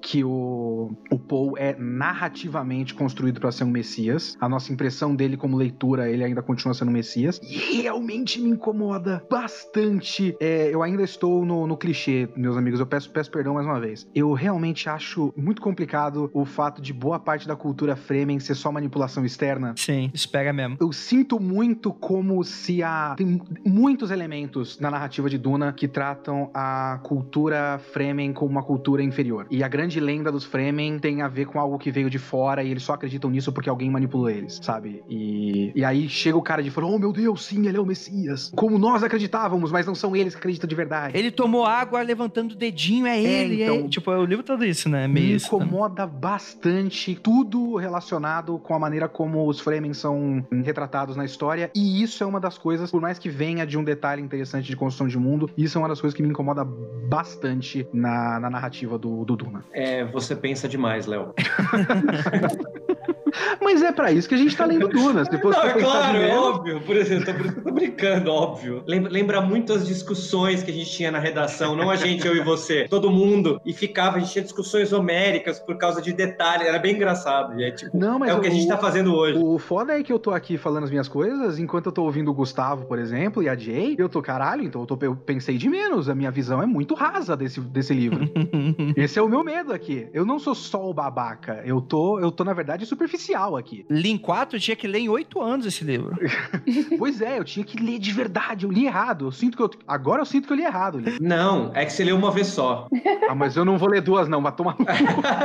não vou ler duas, não. Mas, Léo, eu vou te dizer um negócio que, assim, eu, eu também tive. Eu não tive, assim, não me incomodou, mas eu tive esse questionamento. Falar, cara, porque a gente, invariavelmente, a gente tá vivendo uma época que a gente vai question- a gente questiona tudo. Modernidade líquida, Balma, amaldiçoou o mundo. É isso, gente. Então a gente vai questionar a porra toda, vai questionar a estrutura. É isso aí, ok, blá blá blá. Mas sabe uma coisa legal desse livro? Que aí eu acho que me, me deu um contraponto muito bacana pra isso que você levantou. É que é o seguinte: o Duna, diferente de outras ficções científicas, ele é um livro muito espiritual. Apesar de você ter esses elementos de manipulação das Bene Gesserit, por exemplo, que é completamente algo de ficção científica, né? Vamos pra um povo. É o que acontece no lá do Asimov, lá, o Fundação, que chega um momento que pra salvar a cultura eles falam: ah, a gente tem que transformar isso em religião, porque quando tudo estiver indo pro caralho, só uma estrutura religiosa, dogmática, vai fazer com que as pessoas, dentro do, do caralho a qual tá acontecendo, vai fazer com que as pessoas guardem o conhecimento dessa forma como a gente tá falando, né? Fica aí, vai ser em breve é, adaptado pela Amazon e tal. Só que aqui é interessante, é como se você pegasse esse conceito e, de fato, uma manipulação das Bene Gesserit, de fato, se tornasse algo espiritual. Porque muitas vezes é um problema, que eu, eu discuti isso em um outro episódio, que é o seguinte, a, a gente tem esse, esse, esse, essa propaganda iluminista e tal, e assim, não tô querendo voltar pra Idade Média, não. Mas tem muito disso de, tipo assim, de, de colocar, tipo assim, primeiro existia a, a, magia e o misticismo, que era uma, era uma crença, é- era a forma de conhecimento primitiva. Aí, logo depois, tem uma evolução disso direto, que é a religião. Então, a religião é superior à magia e ao misticismo, porque ela é, é, é uma forma melhor de conhecimento do mundo, é uma forma um pouco mais, mais elegante de, de conhecer o mundo. E aí chega a ciência como uma forma ainda mais elegante e ainda melhor para discutir o mundo, quando, na verdade, a ciência não matou nem a religião, nem vai matar, e muito menos vai matar magia ou misticismo, né? Tudo tá, tá de, de certa forma coexistindo, então não são coisas antagônicas. E eu acho que isso é legal do livro, porque a cultura do Fremen, em nenhum momento, pelo menos eu senti isso, ela é deslegitimada pelo autor do livro, por mais que ele mostre que foi influenciada pela. Cara, chega uma hora no, no jihad butleriano lá, que isso tá lá nos apêndices do livro que ele explica um pouquinho dessa história. Que chega, tipo assim, cara, as pessoas não acreditam mais em nada, tá tudo confuso, as máquinas se revoltaram, a gente passou décadas, séculos lutando contra as máquinas, a gente precisa, tipo, voltar, tipo, tirar a cabeça disso e tal. Foi um momento em quando eles, enfim, as Bene Gesserits e um, e um círculo ali de intelectuais, teólogos e por aí vai, montaram a Bíblia Católica de Orange, né, um, um círculo ecumênico O círculo ecumênico, a sigla deles é CET. A CET faz uma bíblia ecumênica. Olha aí, ó. Isso aí ficaria um Sim, livro muito mais interessante, imagina. Se tem uma instituição que ainda funciona, né? É a indústria da multa. E aí, aí o que que acontece? Aí eles falam, cara, o que que tem de mais legal em todas as religiões? E, cara, isso é uma, é uma manipulação intelectual quanto algo que é teológico. Tipo, você vai pegar uma coisa do budismo, inclusive o autor, ele era budista, né? Ele, ele, ele se converteu ao zen budismo. Vamos pegar uma coisa do islã, vamos pegar uma parada do católico e do evangélico e vamos montar aqui uma parada. E isso não deixa de ser menos real pra galera do universo inteiro. O Fremen vai, ter, vai ser um braço disso, né? Eles vão acreditar na Bíblia Católica de Orange, só que é uma, é uma, é uma, é uma adaptação, como se fosse o braço do, do, do cristianismo, islã e, e judaísmo, né? Eles pegam tex- os mesmos textos e aí cada um puxa pro teu lado. No caso dos Fremen, eles acreditam que os vermes são um deus, né? Você tem essa questão toda. E, cara, não deixa de ser. Posso dar uma de nerd? Por favor. Essa é foda, hein? Shai Hulud é o nome do verme. Quando ele é escrito com é, letra maiúscula, você tá falando do deus da terra. Quando é escrito com letra minúscula, é apenas o verme. O, her- o verme, ele não é idolatrado, ele é reverenciado. Tipo assim, ele é reverenciado não, como eu diria, altamente respeitado, talvez, mas não idolatrado. É, o verme, ele é uma representação do deus na terra. Muito mas bacana. ele é utilizado pelos Fremen. Tanto que eles afogam o verme quando ele é jovem pra conseguir a água da vida, né? Uhum. Então, tipo, e eles manipulam o verme também pra poderem viajar, né? Através daquele negócio que eles fazem de levantar as escamas do verme pra ele viajar na, na superfície da areia. Então, e, e eles falam que quando, quando ele quer dizer o deus no lugar do verme, ele fala Shai Hulud com uma entonação diferente. Cara, muito legal. Não sabia. É bizarro, mas é, sei lá, não sei porque eu sei também. Agora aposto que o Léo gostou do livro depois de Sim, falar. Com certeza. Mas o Léo, ele tem. o- O Léo, ele tá falando que, que, ele tá, que ele tá achando que ele é o babaca, essas coisas, mas não, cara, você tem os questionamentos certos. Você está a uma leitura de Duna se tornar seu livro predileto. você só precisa ler de novo, com isso em mente. Eu tenho certeza que se a gente combinar de gravar esse programa de novo daqui a 10 anos, vai ser o livro preferido do Léo. Bom, eu vou começar a ler agora, então. Faz aquela leitura de 8 anos, que é show de bola. Mas, ó, eu, eu- uma coisa que eu senti enquanto eu tava lendo é que talvez se eu tivesse qualquer coisa de espiritual em mim, eu gostasse um pouco mais do livro. Mas eu não tenho. Ah, tá, tá explicado. Tudo ateu satanista aqui gravando. Por que eu chamei vocês? Sai daqui, vocês. É, o meu ponto é, é que assim, eu não, não gosto de vários clássicos. Eu não gosto, por exemplo, do Senhor dos Anéis. Eu achei uma, leitu uma leitura muito maçante, não, não me conectei com ninguém. Provavelmente porque quase não tem mulher naquele, naquele negócio, entendeu? É, então. E também não tem muita representatividade de outras classes, assim. Então, tipo, não bateu. Mas daí foi o que aconteceu. Eu li Duna duas vezes, porque da primeira vez que eu li, eu falei assim: o que, que foi isso? O que, que aconteceu? Daí eu falei assim: bom, eu devo ter perdido alguma coisa, eu vou ler com mais calma, com mais atenção, ver o que tá acontecendo. Ou seja, é que nem eu falo, gosto de fazer essa comparação com seriados. Alguns seriados não tem como você sentar e maratonar. Não tem como você fazer isso. Você tem que assistir um episódio, você vai digerir aquele episódio e depois você vai pro próximo. É o jeito, é o formato da, daquele seriado, né? E alguns livros, às vezes, é assim, você não, não vai conseguir, pra mim, né, no caso, não conseguiu, não vai dar pra eu ler de uma vez só. Daí eu fui mais devagar com Duna, daí eu fui digerindo, daí eu fui fazendo o clássico, volta pro final do livro, lê o apêndice, o que que significa, hum, Uhum. Ou às vezes a pessoa pode só não gostar e tá tudo bem também. A pessoa tem, também. tem- Todo mundo tem direito a estar errado, ter mau gosto, tá tudo bem. Foi tipo um estudo acadêmico. A, se- a segunda leitura foi um estudo acadêmico que a Jay fez. né? Foi. É, eu, eu acho, é, eu tô achando que a Jay tá dizendo que o Léo leu errado, Léo. Eu não sei, achei É. Eu senti isso do que ela falou, Léo. Mas essa é a minha experiência de 10 anos de internet, é isso que eu tô ouvindo. Mas o que eu tô tentando te dizer é que eu também li O Senhor dos Anéis e às vezes eu me sinto mal porque eu li Senhor dos Anéis e eu não gostei, você entendeu? Mas de repente Sim. só Não, mano, aí não, não vai, não bate, é, não faz bate. parte, não tem como. E é bom, e é bom ter no podcast uma pessoa que não gosta, porque eu falo, Com cara, certeza. Isso me. Porque às vezes a gente tá vendendo uma parada assim, aí o ouvinte vai lá e dá, dá o dinheirinho pra Aleph, que inclusive não é um podcast patrocinado, mas talvez, não sei. Eu posso cortar toda, toda a editora aqui e colocar um bip, hein? Fica, fica esperto, Aleph? Mas, tipo assim, mas às vezes o cara vai lá, compra, lê a parada. E não gosta, vai falar, putz, o mundo freak me vendeu uma parada que não, não, é, não é isso que eu achei, saca? Eu acho que isso é, é positivo, é plural. E a pessoa gosta, não gosta e tal. Mas eu acho que, eu, mas apesar das brincadeiras aqui, eu acho que se o Léo investir no segundo, ele, ele vai se fuder. Tem 99% de chance de se fuder. Tem. Não, mas esse anime é ótimo. Assiste até o episódio 57. 150. Lê até- assiste até o 150. Como eu disse, eu tenho certo interesse no segundo. Certo interesse. Um Ele é pouquinho. outro livro. Ele é menor. Porque, não, isso já é um ótimo argumento, inclusive. É, mas eu, eu sinto que agora, passada essa estrutura, passado todo o tempo que eu tive que acompanhar o Paul descobrindo o quanto ele é incrível e maravilhoso, e todas as vezes que as personagens olham pra ele e falam o quanto ele é incrível e maravilhoso, talvez seja mais interessante o segundo, sabe? Talvez seja uma estrutura de história diferente. Vocês já falaram aqui que é um pouco mais político, então pode ser mais interessante. Não, é outro livro. E eu acho que o texto do Neil Gaiman fala que se é pra ler algum livro de Duna, que seja o primeiro e o segundo e ignorar o resto, ou são os três primeiros? Os três primeiros. Três primeiros? Ah, os três primeiros? Não, que tem muita gente que diz que o terceiro é muito bom, né? Eu acho que no sexto vai ser, vai ser matador pra eu você. acho que dá pra ir até o quarto.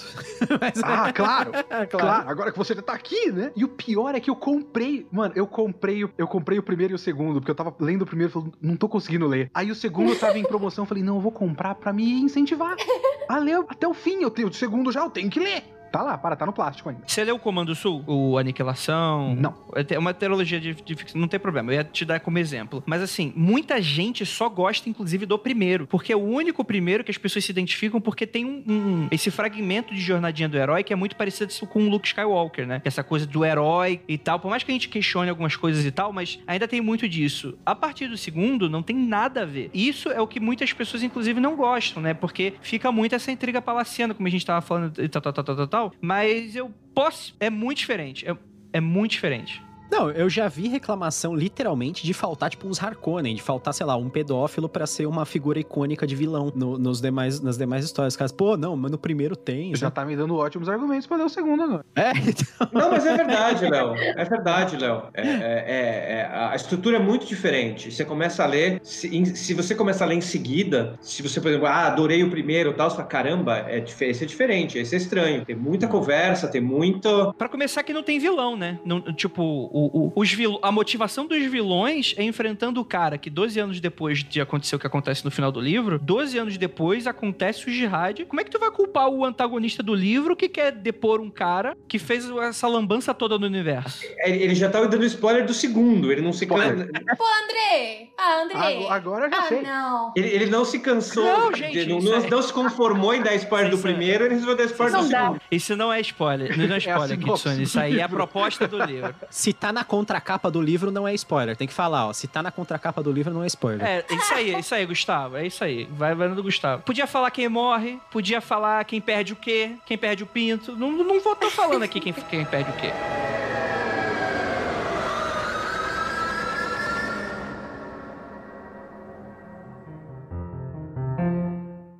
Uma das grandes coisas é, os Fremen, eles estão juntando água pra mudar a ecologia do planeta. E eles fizeram isso antes do Paul, antes de, de- assim, não foi o Paul que veio e, de- veio e deu a ideia salvadora. E o, o Paul, ele não se envolve nisso. Ele, ele tá preocupado em combater os Harkonnen, em mexer na política imperial e essas coisas. E os caras estão preocupados em, em terraformar o planeta e pra ser um- uma, uma coisa, assim, menos hostil, né? Então, tipo, a, a cultura dos Fremen é uma cultura ecológica, utilitária ali, focada naquilo. Vou até fazer uma adição, Gustavo, que é o seguinte: enquanto que o, o povo de fora vê aquela terra completamente devastada, ninguém conseguiria sobreviver nesse, nessa caralho desse lugar. Os Fremen conseguem. Os Fremen conseguem. Ninguém conseguiria lidar com essa porra desses vermes se não for naquele lance pique-pega de vou colocar meu trator aqui e vou puxar de volta. Vou colocar, vou puxar. Os caras montam no porra do verme e sai corre- vai sair cavalgando o verme. E eu digo Fala, ainda mais, a sensação que eu tive lendo o livro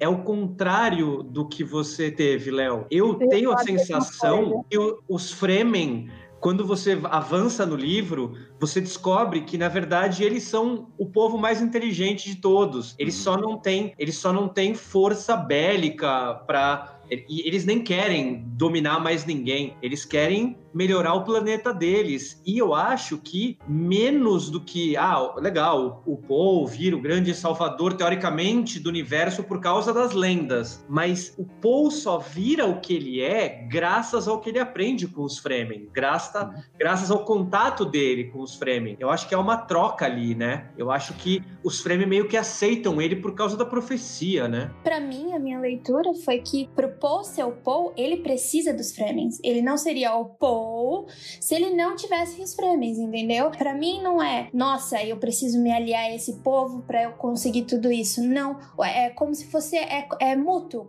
Os dois saem ganhando com, com aquela ajuda um do outro. Tem uma, uma cena que eu acho icônica, que é quando eles levam ele pra ver lá os, os- as câmaras subterrâneas, que tem os oceanos de água doce que, que eles juntaram. E ele tem. Ele fala uma frase assim que dá a entender, tipo, por que, que os caras estão. Os caras ficam usando aqueles trajes que coleta cocô pra tirar água de tudo. Os caras pegam. Pega defunto, é. É, o cara espreme o defunto pra tirar a água dele, sabe? Tipo, meu Deus, os caras estão fazendo isso e, e tem tanta água aqui, eles podiam estar usando essa água. Não, mas eles podiam estar usando essa água, mas eles querem usar essa água pra terraformar o planeta. Então, cada gota é importante. Os caras têm uma consciência ecológica que ele nunca ia ter e nunca ia imaginar. Eles estão fazendo isso em nome de um bem maior. Os caras falam assim: é, não vai ser hoje, eu não vou ver o planeta diferente, nem vai, vai ser daqui oito gerações, vai ser daqui 500 anos. E os caras falam que, beleza, eles estão tão de, de boa com isso, eles vão se matar hoje, usar as roupas, os trajes. É o contrário, por exemplo, do que a gente faz, né? Tipo, exatamente o contrário. Aquecimento global, né? A gente tá pouco se, se fudendo, assim, porque, ah, daqui 500 anos, foda-se, daqui oito gerações, foda-se. Mas é, eles estão fazendo o contrário, eles estão, tipo, se matando, usando o traje de coletar cocô, bebendo xixi todo dia, pra daqui oito gerações os caras terem um planeta verde. Então, eu, eu entendo todos os argumentos. Eu, eu acho. Eu estou sozinho aqui. Só acho que vocês estão falando merda. Eu só acho que tá tudo absolutamente errado. Não, é que, eu- é que assim, a, a minha leitura, como foi a minha experiência? Eu acho que o Paul, a junção da construção dos hábitos dos Fremen com a construção do Paul, com a construção do inimigo, tanto dos Harkonnen quanto do, do Imperador lá, faz muito com que o Paul seja uma, uma lenda meia, meio incontestada. Que tudo isso que vocês estão falando são exa- é- é exatamente o meu ponto de vista de fora. Eu realmente acho que os Fremen estão muito mais corretos. Eu realmente acho que a preocupação dos Fremen é muito mais interessante, muito mais necessária pro planeta do que os joguetes da, da companhia Chowan e do Imperador e tudo mais. Tudo isso eu, eu vejo de fora. Pra mim, a narrativa não, não exatamente me passa a ideia de que é isso que ela quer dizer. Não exatamente o que quer dizer, como é que eu posso dizer isso? Talvez seja bem intencionado, mas na maneira como foi aplicado, me dá muito a sensação de que Sabe o que tá te incomodando? Ah. Eu vou te dizer, vou dizer exatamente o que te incomodou. O problema do Paul é que ele é o cara, e eu não tô falando isso porque eu sou inteligente, tô falando isso porque eu li muito artigo de internet. Mas talvez seja muito por causa dessa porra de dele, dele representar muito aquele conceito de super-homem do Nietzsche. Todo mundo é uma ferramenta pra Ah, ele. sim. Inclusive os Fremen. E aí tem momentos como, por exemplo, o momento do- da batalha, da, da luta pela liderança, por exemplo, que pra mim soou tão mal aquilo, uma coisa que me incomodou tanto, que é o tempo todo você tá ali inserido naquela cultura e aquilo faz parte daquela cultura, e aí chega num ponto que ele fala, não, eu não vou é, matar esse cara porque eu preciso dele. E faz total sentido, eu entendo. Mas também, ao mesmo tempo, a cultura deles é bárbara, e eu preciso trazer um pouco de lógica pra eles, porque eles não, não agem direito. Então, eu não vou matar um, um soldado necessário meu, porque isso aí é coisa do passado de vocês. Eu fui obrigado a fazer isso uma vez e eu já não gostei. Entendi. É, Então, pra que que eu vou fazer isso de novo? tem. Não tem como dizer que não tem. E aí, com o final, com as atitudes dele, me parece realmente que eu, eu não sinto que eu deveria questionar nada do que ele fez. Porque ele tá fazendo isso contra personagens que foram construídos pra ser tão do mal, tão obviamente do mal, e eles são obviamente do mal, né? são uma, um monopólio da obra-prima. Da obra-prima, não, cacete, da matéria-prima. É, se você, se você não acha um pedófilo voador do mal, Pois você tá. é. E assim, obviamente que ele é gordo, né? Ah! É, né? Porque o, o gordo, ou ele é o alívio cômico, ou ele é filho da puta. É isso que é o gordo na ficção. É o cara que não se controla, né? E não, ele, ele tem que estar comendo o tempo todo, de, de alguma maneira. Ele, ele é um. Tem pra precisar descontrole. Isso, exato. É, porque ele é, ele é o gordo, mas tem o atlético psicopata também, Também. que o cara ele malha pra poder matar bem. que é o Sting, né? É o Sting do é, filme. é o Sting. É, não, De desculpa. cuecão, assim, Não, ó, não, não, não. É o Supla. É o Supla O gringo. supla. Ele só sorri no filme. Ele não fala, ele não tem fala, o Sting. Cara, mas como um não ator, eu até prefiro que ele não fale. Porque se for entregar uma parada meio Schwarzenegger, né? De, de atuação, aí realmente é melhor dar só um sorrisinho. E aí todo mundo é tão do mal que, tipo, tudo bem que ele pode. As consequências disso. Por isso eu falei que de repente eu quero ler o próximo livro, talvez. Porque pode ser mais interessante, pode ser mais legal. Mas. é, e aí as coisas podem ser invertidas, mas nesse, como uma obra fechada, com começo, Uhum. meio e fim, tudo que ele termina fazendo é meio que justificado, porque ele precisava fazer isso, porque eles são li- literalmente o mal encarnado, que tá fazendo mal para o mundo, sabe? E aí as preocupações dos Fremen são tão tangenciais no fim das contas, na conclusão da história, e tudo que ele fez é tão perfeito e a lenda dele é tão, tão, tipo, eu nem duvido que ele tomaria esse tipo de atitude porque ele é o Messias. Então ele tem que salvar. E eu não realmente senti que, por mais bem intencionada que a história fosse, eu não consegui. Primeiro que eu não consegui me conectar com nada, porque se a gente for entrar, por exemplo, daqui a pouco em personagens, eu não consegui me conectar com praticamente ninguém. Ah, tem- teve uma pessoa que, que, que foi foda pra mim. Foi legal. Mas eu, eu entendo. Nada. É, o, o Paul, o- a única coisa que eu, me- que eu entendo do Paul, que eu me identifico com o Paul, é que as pessoas apontam pra ele e falam: Não, você é alguma coisa. Eu falo: Não, gente, eu sou um rato. Eu entendo isso. Mas é, um, é tão, sei lá, ele é tão distante. E é intencionalmente distante. Eu sei que é intencionalmente distante. Sim, Dr. Manhattan. É, ele é muito Dr. Manhattan. Ele é. A gente, a gente tá vendo os excertos de livros sagrados. A gente tá vendo, tipo, a história de Jesus é, em tempo real. Enquanto a gente tá vendo pedacinhos de citações da Bíblia, sabe? Eu entendo que essa é a, a, a construção intencional. Mas deixou tão distante que eu não, eu, não, eu não sinto risco, eu não senti. Não tava na expectativa de uma próxima atitude dele. Eu sabia que ele ia vencer de alguma forma, porque ele tem que ser perfeito. Então eu não tinha âncora emocional na história em nenhum momento. Eu acho que faltou isso, faltou humanidade. Por mais que tenha filosofia, que tenha religião, que tenha um monte de coisa, que tenha uma grande mitologia interna, que tenha coisas muito legais aí pra construir um universo expandido, caralho, a quatro, faltou estofo emocional de qualquer personagem, qualquer um deles, no máximo a Jéssica, no máximo, um pouquinho. Então eu- é isso que eu, que eu senti falta. Uhum. Você concorda, Jay? Não. São é, um monte de 900 páginas de grandes ideias e tudo isso aqui é muito interessante. Só queria que fosse a história sobre alguém que eu me interessasse. É isso. Entendi. É, eu sou uma crítica muito ávida em livros de ficção científica, porque nunca foi o tipo de livro que eu gostasse de ler. Eu comecei a ler mais porque agora eu faço meu mestrado em divulgação científica, então eu trabalho com livros de ficção científica e horror dentro da sala de aula. Então eu comecei, meu encantamento foi dentro da, da faculdade mesmo, então já foi bem tardio. E quando você começa a ler os clássicos de ficção científica, eu fico extremamente incomodada porque eu não vejo, eu não me conecto com ninguém, porque eu sou mulher e quase não tem personagens mulheres, ou então elas são muito objetificadas e eu fico extremamente é, incomodada. Eu odeio Asimov. Eu leio Asimov porque tem umas coisas em relação à física que são muito boas, que eu gosto de exemplificar, mas assim, a história pra mim, eu fico me coçando porque não tem nada que eu consiga levar pra mim e me conectar. E eu fico pensando o que que as meninas dentro da sala de aula que acham que física é extremamente difícil e etc, como é que elas vão se conectar em relação a isso? Então eu sempre fui mais conectada a, a Octavia Butler, a Ursula, a Ursula Le Guin, ah, então eu leio mais elas. Quando eu fui pegar Duna, eu já fiquei meio assim porque o Frank ele flerta muito com Tolkien e eu não sou muito fã do Tolkien. Então eu falei assim, nossa, eu tenho tudo pra odiar esse livro, né? E eu fui lendo, tanto que da primeira vez ele não deu certo comigo, mas foi por causa do, do ritmo de- das coisas que eu tava lendo. E a Lady Jéssica, pra mim, ela é uma das melhores personagens que eu já li dentro da ficção científica. Se todo mundo pegasse ela a partir dos anos 60, ela e elaborasse as mulheres dentro de livros de ficção científica, nossa, a gente ia ter tantas obras boas. Sabe? Porque as Bene eh, Gesserit, elas são muito boas. Não boas, né? Elas são legais. Não, elas, eu digo assim. São interessantes. É, São muito, interessante. É, é um conceito foda, né? E Isso, exatamente. Porque, por exemplo, se você vai ler o livro A Roda do Tempo, que é basicamente tem muitas personagens mulheres, elas são tratadas como, como bruxas, muitas vezes histéricas e etc. Já a Lady Jéssica, não. Ela é, para mim, eu não gosto do Paul. Eu odeio o Paul como personagem. Tanto que quando eu leio as coisas dele, eu fico, ai meu Deus, moleque chato, cara. Aí estamos juntos. Por enquanto estamos juntos aqui. Mas a Lady Jéssica, ela é a parte humana, porque parece que quanto mais o Paul vai se tornando onipresente, a Jéssica é o lado humano daquela saga que eles estão indo, você entendeu? Enquanto ele tá indo para dentro, a Jéssica tá indo para fora, ela tá mostrando o lado humano da coisa e, e ajudando o Paul nesse caminho dele que é árduo, entendeu? Ela é quase um grilo falante nesse, nesse, nesse quesito, né? No, no, no quesito de empatia, né? O, pô, você não pode fazer isso, né? Você lembra, né? Não, eu acho que ela é mais o Gandalf dele, né?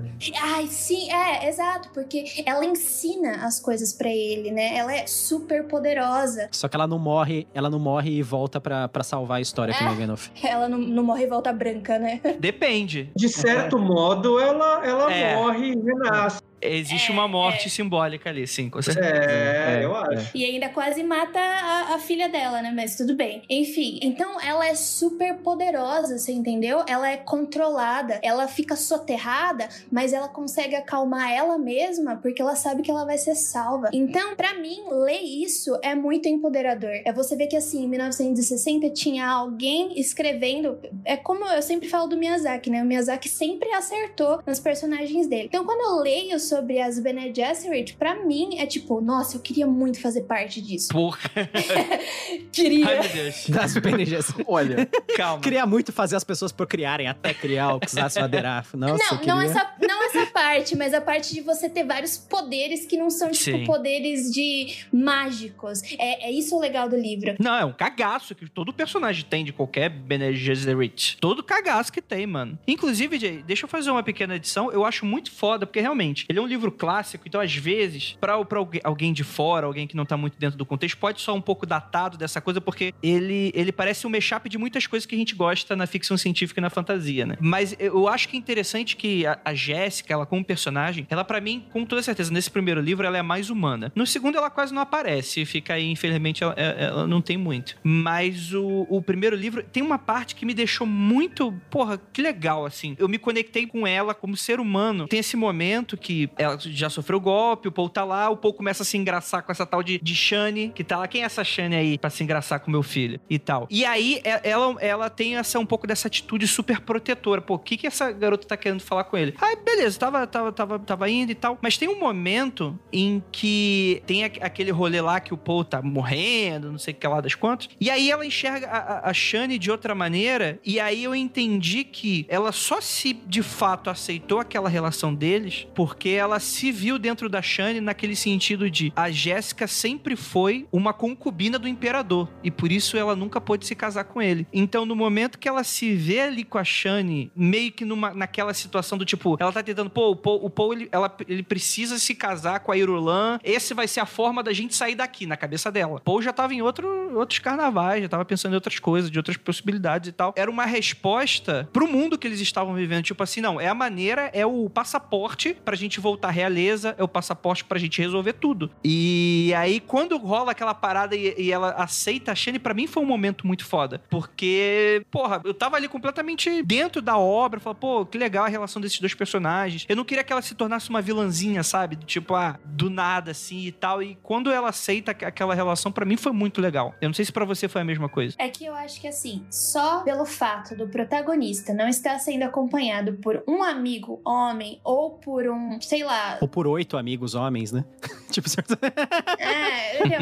ele mais um amigo, ou então ele e o pai dele, ser ele e a mãe, e a mãe ainda estar grávida, já é uma coisa que assim, olha, isso é diferente. Não, não li isso ainda. Me interessei. Quero saber como, como que vai acontecer, o que, Uhum. que vai acontecer. E isso mostra que a Jéssica, ela não se intimida. Ela tem uma coisa focada na cabeça dela e ela vai seguir aquilo até o final. Você entendeu? Então, aquilo, pra mim, enquanto eu lia, foi assim, muito libertador. Ainda mais sabendo entendo que a gente tá na década de 60 com Asimov lá em cima, com o Philip Dick lá em cima, você entendeu? Então eu fiquei assim, olha, esse livro para mim, gostaria que mais pessoas lessem, mas é um livro, eu acho um livro muito denso, não aconselho para primeira primeira leitura de ficção científica de jeito nenhum, porque além de ser grande, né, as pessoas ficam intimidadas, tanto que não, não vendeu direito o livro no começo porque ele era grande e ficava muito caro para vender. É verdade, né? No, no, início ele foi um meio que um fracasso de venda, né? Ele foi publicado em revista, aí o editor meio que deu um pé na bunda dele, aí ele tentou publicar, eles fizeram uma edição de luxo e não vendeu. Só começou a fazer sucesso depois que eles lançaram a versão mais, mais econômica, assim, que caiu no gosto popular e tal aí. Mas foi, tipo assim, só a partir do terceiro livro que realmente ele já tinha uma legião de fãs e tal. É muito legal quando tu vê assim. É que eles começaram também a fazer, ter mais sucesso com prêmios, né? O, o Duna, ele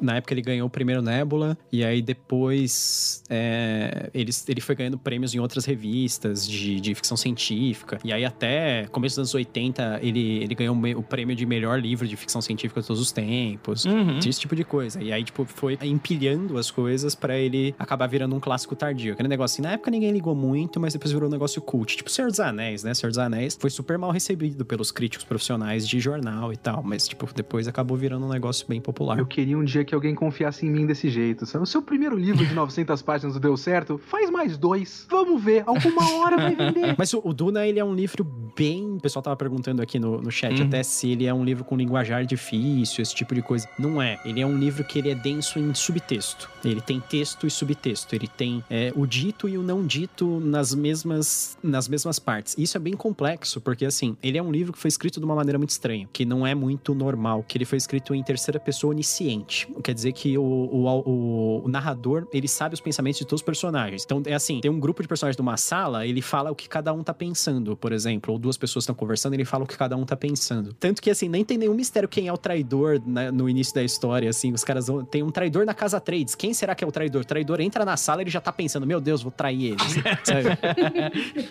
Como é que eu vou fazer essa traição, meu Deus? É, é. Isso é um negócio, assim, que ele tem que meio que ir, ir jogando pra cima e, e vendo como é que ele consegue pegar de volta volta. Porque é muito complicado. Normalmente, quando você faz terceira pessoa, você faz aquela terceira pessoa direcionada, né? Você escolhe um personagem e você vê o mundo através dele. Ele faz isso um pouco com o Paul. Você percebe que quando o Paul tá entre os Fremen, ele dá uma importância maior a ele mesmo ao Paul, porque a gente tá contando a história dele, e tanto que quando é mais ou menos seguindo a Jéssica, a Lady Jéssica, você pode ver que ela tem mais interações, mais conversas, e ela percebe mais o que tá acontecendo na história. O Paul, ele tem uma percepção puramente prática, ele só percebe coisas assim, como funciona uma ferramenta, como funciona uma, um negócio assim. Quem percebe as pessoas é a Jéssica, quem percebe as interações. Agora que você falou, eu não me lembro. Tem texto de pensamento de personagem Fremen? Tem. Ah, tá, ok. Só que eles são deixados, eles são colocados mais em segundo plano, porque a gente tem que perceber o que os, os o que os Fremen estão fazendo ou pensando através da interação com os outros personagens. Mas por quê? Porque se ele colocasse direto com os Fremen, ia ser muito óbvio. É aquela história assim, se ele colocasse um Fremen pensando assim, puta que pariu, esses caras aqui só, só fazem merda, não sei o quê. Nossa, mas esse cara é tão poderoso, por que, que eu vou desafiar esse filho da puta, sabe? O cara vai me esfaquear, me deixar sangrando no chão, sabe? Não, eu acho que é mais do que isso, né? Como o, a gente, nós somos os olhos do Paul,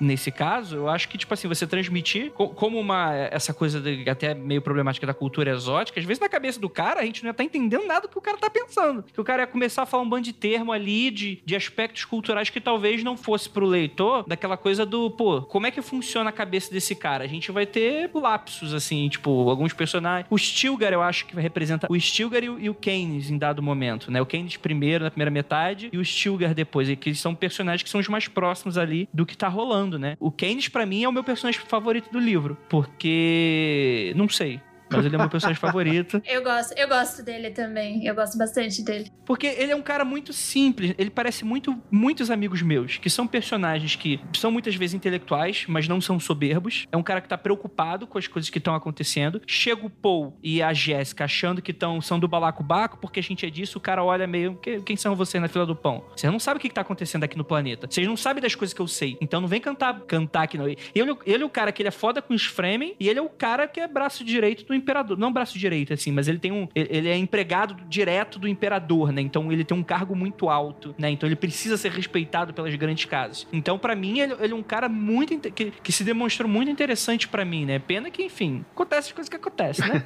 mas. Eu gosto muito também. Eu acho ele um baita personagem. Eu acho que. Eu acho que é o meu segundo personagem preferido depois do Barão, né? O Barão acho que é o melhor, né, gente? Vamos, né? Um cara legal. Tá? Todo mundo gosta. Eu mais me identifiquei. Pra chamar numa moção de domingo, né? Mais, mais próximo de mim, assim, mais parecido.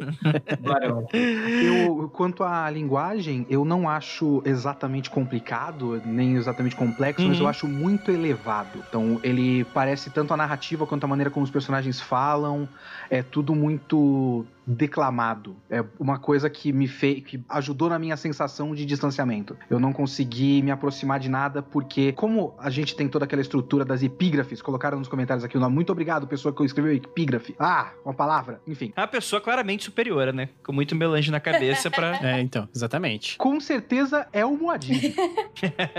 Cadê o nome do Muad'Dib aqui? Vinícius Alves, o Muad'Dib. O Kuisatz Haderach dos comentários colocou aqui.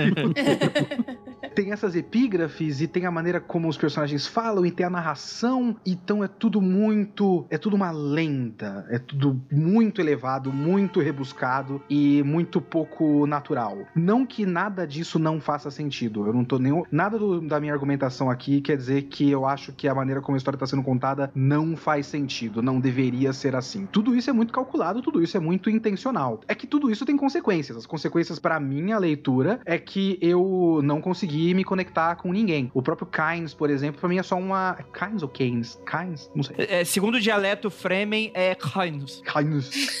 É, é, o cara, para mim, é uma função. Ele é muito menos um personagem e muito mais uma função do roteiro. A Jéssica, para mim, é talvez a personagem mais interessante que tem. Por outro lado, as outras mulheres também são função, sabe? Quando chega aquele momento no final que a Chani tem que aceitar que ela vai ser uma, uma concubina, é muito um, ah, mas isso aqui é pro bem do mundo, você vai entender, a nossa posição é essa mesmo. Pegou um pouco mal para mim, lógico. Melhor momento do livro é com a mulher. Alia matando o Barão Harkonnen então. e metendo o sarrafo no Imperador. Aham.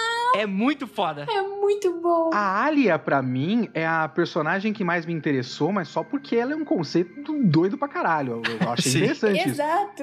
Ela teve uma, uma abertura, né? Uma iluminação como feto. E aí ela nasce já uma aberração. É um conceito da hora e usado, é, ela é, ela é um, um elemento, ó, linguagem de coach aqui, disruptivo nessa história. É, ela mexe com as coisas, sabe? E ela é um personagem que eu acho mais interessante de tudo. Queria fazer uma correção. Hum. Não é aberração, é reverenda mãe. Ah, sim. Olha aí. aberração do ponto de vista das próprias reverendas mães, inclusive, não? Não, não, não, Jay. Mete essa não. Filme de terror, de noite, começa a aparecer uma, uma menina de 4 anos de idade falando daquele jeito. O feto iluminado. Não entra na minha casa aquilo ali, não, mano. Não, não vem com essa, não. O novo The Shine agora é uma menina, gente. Mas ela, ela, ela achei o personagem divertido. É, vocês viram que ele é meio freak, talvez? É. é. Olha aí, ó tudo a ver. É, a Alia, ela é uma personagem que ela, ela ganha mais, muito mais destaque em outras histórias Sim. também, nos outros livros, conforme avança. Porque ele tentou colocar bastante ela no fim desse, antes de, de ter a, a cisão pra história mais política, né? Eu achei estruturalmente também muito esquisito uh, ela ser, sei lá, pelo menos é inesperado, não sei, mas ela matar o Barão e aí ter uma é luta, é luta Isso. final com o Fade Halta. Fade Halta? Essa é o Fade Halta? Não sei. É, entre esse maluco e o e o Paul e tipo nenhuma conexão com esse cara tirando uma cena no meio do livro que ele tá numa arena. Foda-se esse maluco. Por que, que eu tenho que me importar com a luta contra esse cara? Do tipo estruturalmente. Ficou faltando a vingança, né? Ficou é... parecendo que a vingança ficou meio Porque troncha, né? Tem uma vingança que deveria acontecer e não acontece e faz sentido, que é a vingança do Gurney Halleck. E é interessante como tipo o cara tá tentando, mas o, o, o Paul fala não, é o meu lugar fazer isso. Então, tudo bem. Esse, essa vingança específica eu entendo como não aconteceu. Mas eu achei até meio anticlimático na leitura. É um pouco. Eu achei um pouquinho, tipo, quando ela mata o barão, é, foi, tá, então ela matou o barão. Então isso aconteceu, beleza. Próxima cena. E qual o problema agora do livro? É. Né? Tipo, em teoria acabou, né? É isso. Eu, eu fiquei um pouco com a sensação de. Teve um momento que parecia que, parecia que a história tinha acabado. E aí de, e eu percebi que ainda tinha. No, no Kindle tinha mais uns 40 minutos de leitura. Não, peraí. Então, o que tem que acontecer aqui? Aí os caras entram e tem toda a cena com, com o imperador e tal. Mas a vitória meio que já tinha acontecido quando eles invadem os escudos. E a, o barão já tinha sido morto. Eu falei, caralho, mas que coisa estranha. O que mais tem pra acontecer? E aí tem o, o Paul. O Paul sendo o Muad'Dib, o Paul sendo Kuisat Haderach Uhum. e tudo mais. Eu só lembrei um pouco da Arya matando o, ca- o caminhante branco. Cara, é uma boa analogia, É. viu? Porque ninguém esperava. Não, mas a, a do Duna faz mais sentido. Eu ia explicar, se vocês. Não, faz, mas é tão anticlimático quanto, né? Tipo, do nada aleatório um personagem. Mas a que- intenção é ser anticlimática, ele não quer transformar o Paul em herói no fim. Ele não quer que o herói, Paul mate o, o pedófilo voador no fim. Porque ele não quer apresentar o herói. Ele não quer finalizar a história do herói. O Paul não é herói. Quem mata é a irmãzinha maluca dele. Tadinha, Você tadinha. nem merece que eu te mate, cara. Vai ser uma menina de três anos que vai matar você, assim, tranquilo. Eu, Ai, eu acho foda essa solução. Tudo bem ter, ter carro voador nos livros, mas uma menina de 3 anos matando um cara gigantesco não pode. Tô chateada. Não, pelo Não, não, não é isso que eu estou dizendo, veja bem. Mas eu, eu, eu não sinto nem que teve tanta desconstrução da figura do herói do Paul ao fim do livro, sinceramente. Essa é a minha, a minha questão. Eu, sou- eu sou completamente a favor pelo assassinato pelas mãos de pessoas de três anos. Eu, não tenho, eu gostaria de deixar isso bem claro. Não, isso eu acho bem legal. É, Eu também. Todo mundo tem esse direito, com pedófilos voadores, deixando bem claro.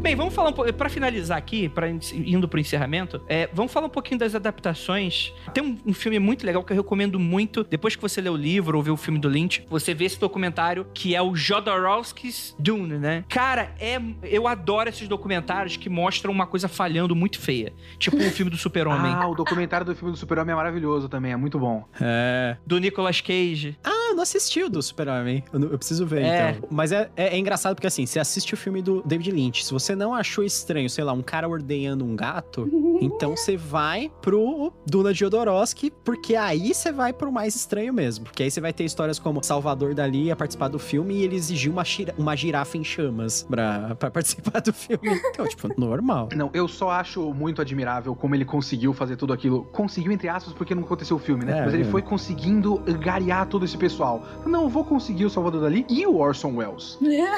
E ele conseguiu. Sim. E o Mick Jagger tá no livro, no filme também? E Mick Jagger. Tá, Mick Jagger. E o Mick. Jagger. Ele traumatizou o próprio filho pra sempre. Enfim. E o David Carradine, que era o Kung Fu. David, David Carradine tá no filme. É, estava, né? Entre aspas, né? Tinha tudo pra ser muito foda, né? Ou um desastre sem precedentes.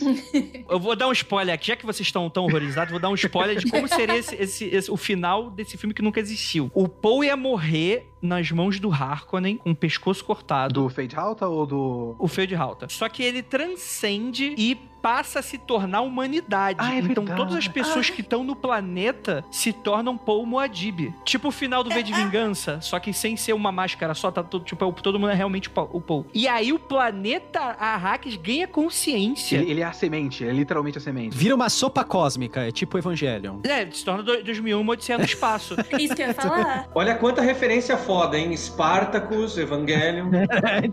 e vai, inclusive, o cara voltou no tempo pra fazer a referência ao evangelho, que vocês não estão tão sacando.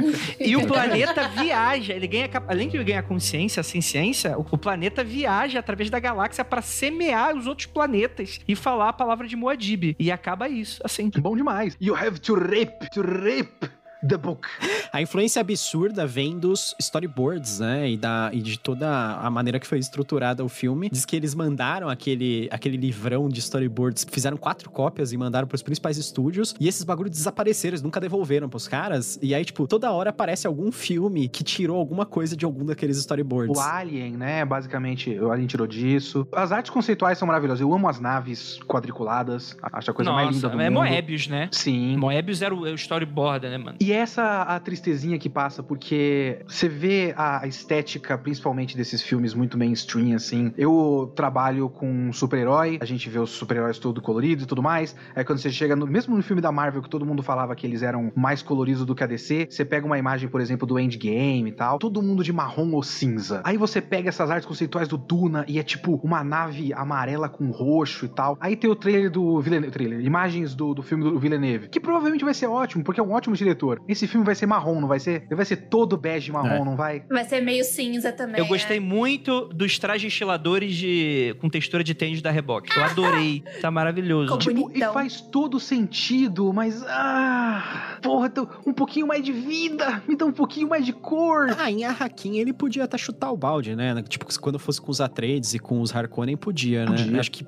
é, no meio do deserto, acho que talvez seja mais estranho, não, com né? certeza. Como é que você vai se esconder no deserto, né, mano? É, tipo, uns- tem framing com pena, pena de pavão, assim, nas costas, andando assim. É um negócio bem o Jodorowsky. aqui. Mas o que o Jodorowsky queria fazer, ele queria, o que segundo ele afirma, né, é que ele queria reproduzir o consumo de LSD pra pessoas que não consumiram LSD ao assistir o filme. Uau. Ele pegou a ideia do melange? Talvez, né? Então, então, mas, mas cara, isso tem tudo a ver. Você pega uma substância que consegue abrir a sua percepção pro tempo e pro espaço. Ó que, ó, tipo, então na cabeça do cara, tipo, eu, eu até entendo depois, tipo, David Lynch, tudo bem falhou e tal, mas tipo, quando tu vê, são, são diretores que muitas vezes trabalham muito nessa atmosfera até meio onírica, em que o simbolismo e o que é de fato literal transcende uma coisa na outra, né? Então, por exemplo, chega uma hora que no, no filme do Jodorowsky ele fala, não, porque vai ter a fortaleza do Barão Harkonnen e vai ser a forma dele mesmo. E aí as naves vão entrar na língua do Barão, do, do- da, da fortaleza do Barão, e, e, tipo assim, porque é pra mostrar que o cara tem um ego enorme. Então, tipo assim, pra você falar com o Barão, você tem que passar por um corredor onde tem lâminas que estão tentando te matar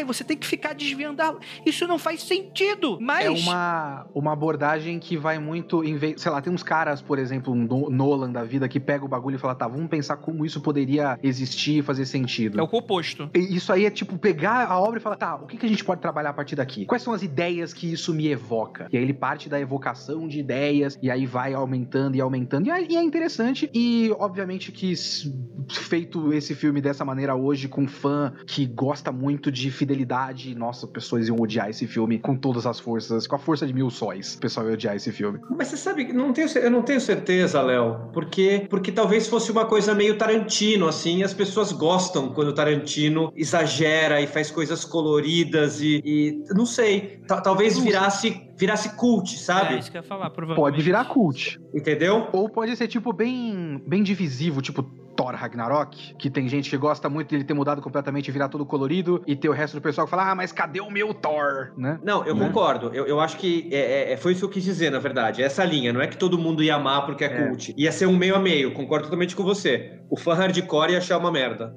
Com Sim. certeza. É, eu sei que o pessoal gosta, falando do Villeneuve, é, a, a adaptação dele da chegada é muito boa. Sim. Eu- Não, eu acho que não existe outra pessoa pra adaptar esse filme. Não existe. Hoje em dia, se você pensar num realizador, num diretor, não tem como. O cara fez ficções científicas ótimas, de grande orçamento, que estiveram no Oscar, foram estranhos. Tipo assim, não, não sei o quão popular foi a ponto de dobrar o, o- o faturamento do orçamento. Eu não sei quanto a isso, porque eu acredito que não foi algo nesse sentido. Mas filmes que provavelmente se pagaram, tá todo mundo empolgado. Se não fosse isso, ó, seria o cara do Distrito 9. Só que ele não empolgou muito depois dos outros projetos dele, talvez. Nossa, qual é o nome desse cara? Talvez fosse James Cameron, ia ter muito, muito verme 3D, assim. né? Mas ia ser um 3D bom, que se fosse o George Lucas, ia ser aqueles 3D doido É, dele de então, Hans. Donner, né? Muito doido. O, o filme do Lynch, eu queria tirar uma dúvida com vocês, que tem uma imagem no filme do Lynch que eu realmente não consigo me lembrar disso no, no livro. Quando entra na sala do, do Barão Harkonnen, tem tipo uma espécie de um trem preto. Vocês lembram disso? Cara, vagamente, mano. Eu lembro muito pouca coisa desse Porra, livro. eu- eu- alguém precisava tirar essa dúvida de mim. O que, que é aquilo? O que, que aquilo representa? Porque, tipo, é a comitiva do imperador, se eu não me engano. Ou o Sardaukar. Ah, que os caras estão trazendo o piloto dentro do negócio? É, é, então, isso? mas entra na sala, abre um portão. É o uma- piloto. uma- É, é no Imperador. É com o Imperador, não é no Harkonnen, Léo. Não é no Harkonnen? É. Não, é quando, é quando o Imperador recebe os caras da, da, da guilda Da lá, que vem num trem e vem o, o, o motorista que é um alienígena maluco de melange, assim. O quanto isso é do livro e o quanto é só o, o Lynch fazendo o que ele queria? Essa cena não tem no livro, mas aquilo é adaptável. Tipo, aquilo existe no mundo mesmo. Ah, aquilo... tá. Então não é tão maluquice do Lynch. No segundo livro tem. É, Ah. mas assim, não tem nada a ver. É, eles adaptaram de outro, da, da frente, assim. Mas é muito maluco aquilo. Eu fiquei, eu fiquei muito impressionado com essa cena. O filme do Lynch, no começo eu tava achando ele muito bonito. Eu acho o design de produção do filme do Lynch muito legal, no geral, assim. Principalmente antes de ter a virada e ir pro deserto. Todas as, as locações, eu acho tudo muito bonito. Não é o nível de loucura do Jodorowsky, mas eu acho as locações e, e o cenário e o design de produção muito bonito. Até eles começarem a luta com a faca, com o pior efeito especial do Hum. Mundo, do escudo. os escudos quadrados. Ah, meu Deus! Envelheceu muito mal! E eles fazem uma, uma interpretação diferente da voz como arma, né? Na, na interpretação do David Lynch, eles fazem literalmente a voz como arma. Que é tipo, tem uns caras com uns microfoninhos assim, eles fazendo tipo um som. E aí, tipo, Ah, é verdade! Eles dão uns Hadouken, né? É. É, é. Só que é muito lerdo. É muito lerdo. O cara tem que falar uma coisa. Eles se transformam no Banshee do X-Men, né? E, e como é que é, ó, como é que é a frase? Porque eles têm uma frase que é, uh, sei lá, eu não lembro como é que é. É, Fusroda!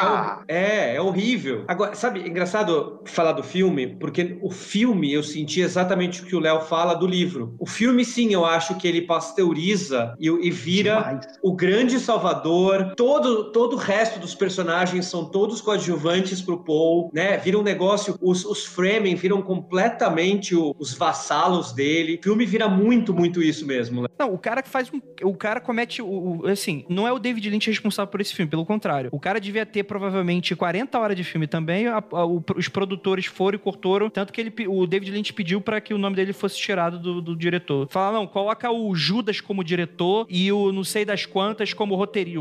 O não sei das quantas era tipo era o assassino do, do Abraham Lincoln. Tipo assim, porque esse filme foi traído e assassinado. Essa, essa galera é muito doida, né, mano?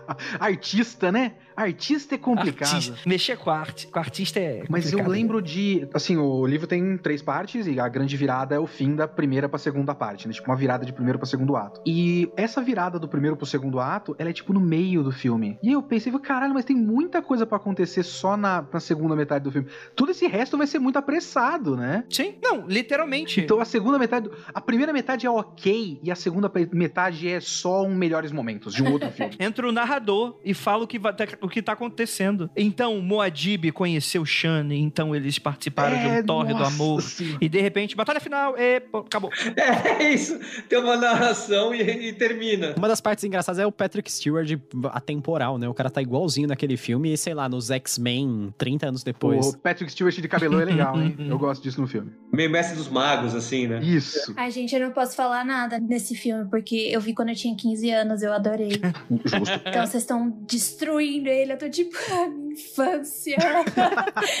Tem uma coisa no livro que tem aquela. A maneira como eles chamam o, o Paul entre os Fremen é Usul, não é? Zu, é, é Eu isso. esqueci exatamente o que, que significa. E a construção pra chegar nisso, pra pra chamarem ele de Usul, é. Tem um, tem um processo, as pessoas vão explicando, e aí de repente classificam, nomeiam ele Usul e tal. No filme, se eu não me engano, chega a mina na caverna e fala: Eu vou chamar você de Usul. eu preciso de um nome, você é Usul agora. Fala, tá. Tá, ok. Então tá bom. É muito engraçado, cara. E eu acho que é o Patrick Stewart que tem o Pug também. E ele vai pra batalha final com o Pug dentro do casaco, cara. E, ele tá- e eles estão lutando a batalha final e tem um cachorro, assim, saindo do casaco dele, né? É, é muito bizarro aquela cena. Ó, gente, pra terminar esse podcast, eu vou precisar dar esperança pro meu povo, porque 2020 não tá fácil. Então eu vou dar esperança pra você. Eu vou falar, eu vou, eu- vocês chegaram a ver quem vão ser os atores do filme do Denis Villeneuve? Sim. Todo mundo que tem em Hollywood, né? É, ó, eu vamos comentar um por um, ó. Paul Atreides, esse cara é um pouco desconhecido e tal, mas ele tava no Lady Bird e não me chame pelo seu nome, é o tal do Timothy Chalamet. Não, é- o Timothée Chalamet Minguet, É. é bem, bem conhecido. Ele é. Ele é um, Ele é um famoso. queridinho das meninas hoje em dia, poxa vida. Ele Ah, então. fez é, Little Woman também, que saiu, Little Women. é, que saiu recentemente, que é um, um livro muito bom. A adaptação também ficou muito boa. Eu não assisto filme, gente, eu só faço podcast. não precisa de muita Eu coisa. não gosto da cara dele. Acho que a única coisa que eu vi com ele é que ele é o rei lá. Que os caras lutam na lama no fim. Aquele do- da Netflix, que ele é o rei. Sabe que eu dublei esse filme, rapaz? Ah, é? Olha que da hora. Quem que você É, dublou? então, na verdade eu fiz vozerio, que é só voz de fundo, né? Então eu não dublei, eu só falei uma coisa muito maior do que eu faço. Mas, mas eu tô na cena da lama. Eu sou uma das pessoas gritando. Ah, da hora. Eu vou ouvir de novo, vou assistir de novo. Ouvinte, pega, esse, pega isso e edita o Léo falando, eu estou na cena da lama. E coloca no contexto em que você quiser. Fica aí a- o E é exercício. foda porque eu, eu fiz o vozerio, então eu só fiz essas cenas de muita gritaria e tal. E aí eu fui. A gente, o filme vai pulando todas as cenas que tem batalha, outras cenas que tem muito é, elenco de fundo. E eu tava vendo e falei, pô, esse filme parece bem legal. Acho que eu vou ver quando sair na Netflix. Aí ele pega, vai então pra página final. Você tá na última, você fala, ah, porra, agora eu já vi o final. tá bom. Aí eu fiz a cena final e vi o cara morrendo. Ah, tá bom, tá bom. Aí eu nunca vi o filme. Ó, Lady Jessica vai ser interpretada por Rebecca Ferguson. Show de bola. Eu curti pra caramba. Eu tô feliz. É, é, ela tá em Doutor Sono, né? Ela, ela é a vilã do Doutor Sono. Ela é muito legal. Tá no Missão Impossível novo, eu acho, né? Cara, Oscar Isaac como Duke Leto. Isso eu gosto. Eu não gosto dele. Eu não gosto dele. Ah, mas é um homem tão bonito. Ai, que mau gosto, Jay. Ah, Exato. mas até aí, qualquer coisa, né, filho? até aí. Ele, Eu, ele tem uns filmes que ele atua bem, tem uns filmes que mais ou menos, eu acho. Eu gosto até dele. eu peguei ranço dele em Ex Machina. Hum. Eu vi aquele filme, pra mim, destruiu tudo. Qualquer lugar que eu vejo ele, fico. "Ah, não. Jason Momoa como Duncan Idaho. É. É meio cômico. Jason Momoa como Jason Momoa, né? É. Jason Momoa como Dude Bro.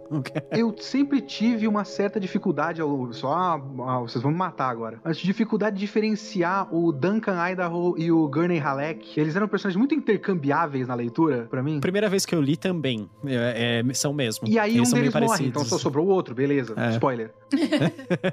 Gustavo falou tudo, Léo. É a primeira leitura, cara. Primeira Ah, leitura. Eu também Tem que confundi. ler de novo.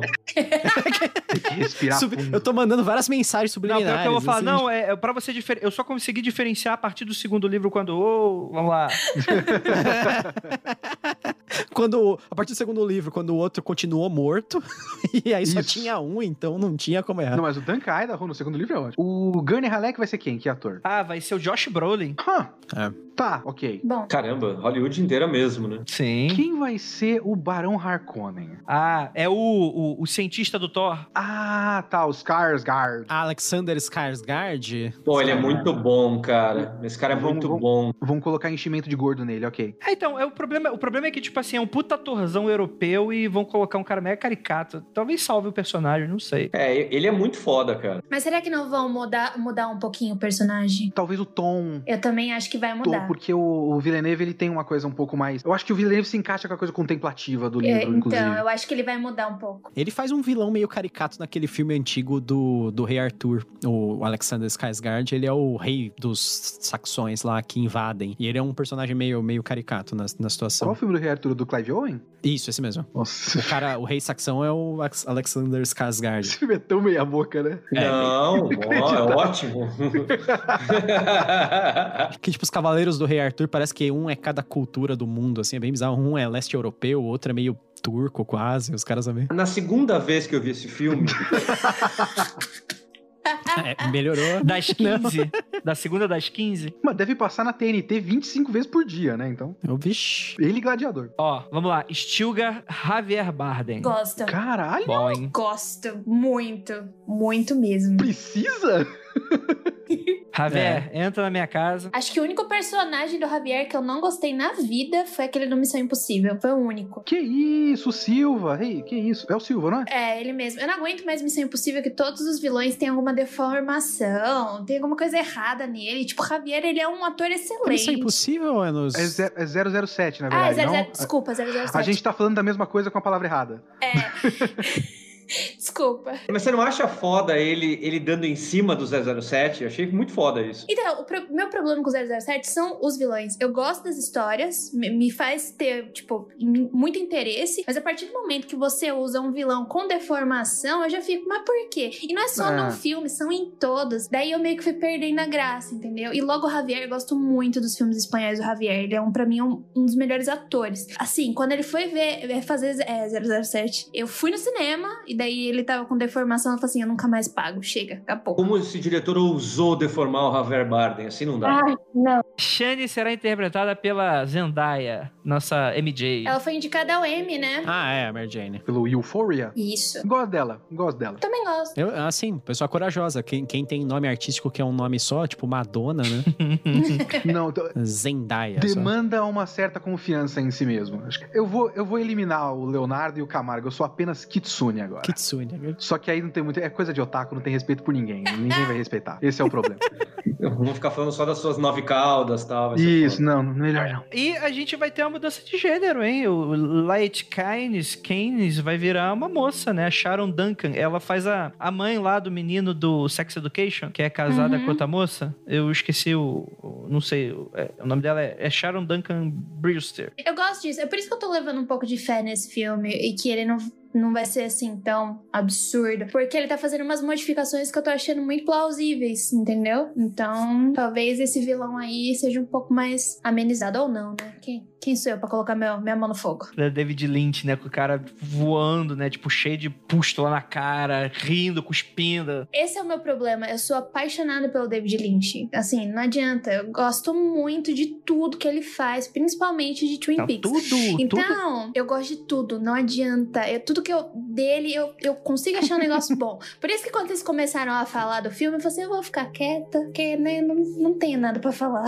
Gente, gostaria muito de agradecer a presença de vocês. Para você que ficou até aqui na live, para você que vai escutar o podcast semana que vem. E vou deixar um momento de jabá. Primeiramente, Gustavo, onde é que o pessoal te encontra? É, vocês podem me encontrar no podcast do Rei Grifo e nas redes sociais da Saga Editora também. Eu sou o principal moderador das redes sociais, então sou sempre que, que respondo a maior parte das pessoas, às vezes com o meu perfil pessoal mesmo, tanto faz. Então acompanhem lá, Saga Editora e o Rei Grifo. Show de bola. Vamos lá, Léo Kitsune, pra você, onde é que a gente vê o seu mau gosto imperando?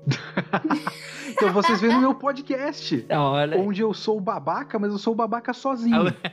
Então, então eu não atrapalho ninguém. Você não discorda de ninguém no seu podcast, né, Léo? Exato, não, é, é por isso que eu faço podcast sozinho, pra ninguém me contrariar. Porque eu sou esse tipo de babaca, entende? Mas de verdade, eu tenho um podcast onde eu falo sozinho por uma hora. Ele chama Kitsune da Semana. Eu faço review sobre basicamente qualquer coisa que eu queira. É, é por isso que ele- esse podcast existe, inclusive. Mas, no geral, mais foco em mangá e anime. Credo. Mas eu tô planejando agora, não sei quanto tempo vai demorar pra editar esse podcast pra ele ir ao, ir ao- ir ao ar, no fim das contas. Mas provavelmente já vai ter algum podcast meu sobre o livro Guerra do Velho, que eu tô lendo e eu quero fazer logo.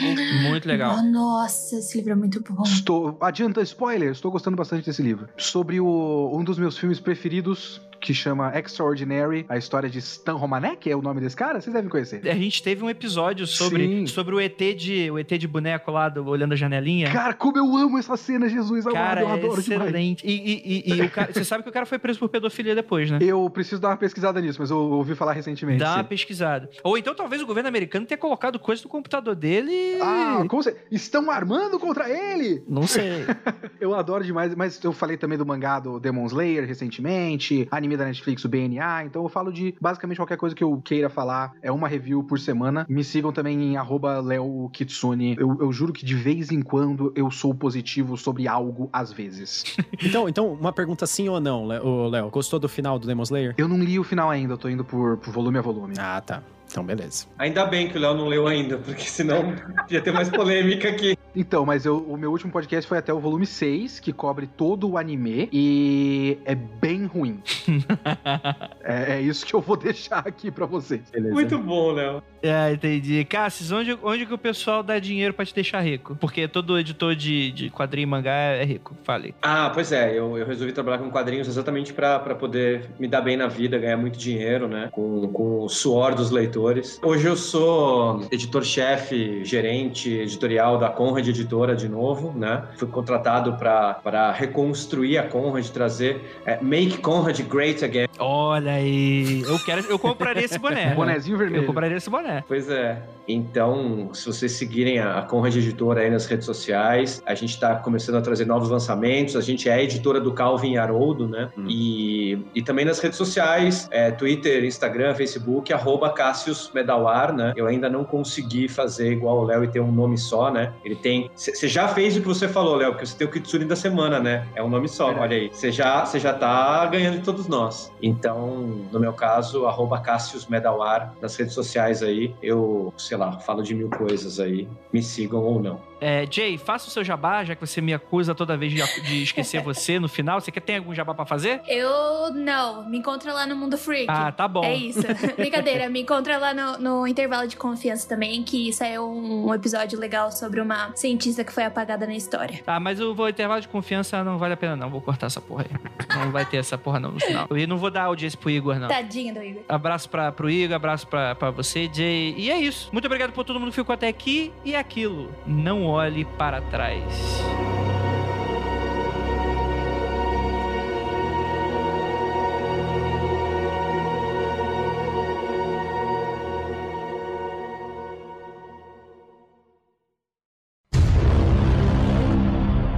Passou o episódio inteiro do Duna e a gente não falou quase nada dos vermes da areia, que é só a parte mais legal do livro. Caralho, é verdade, né?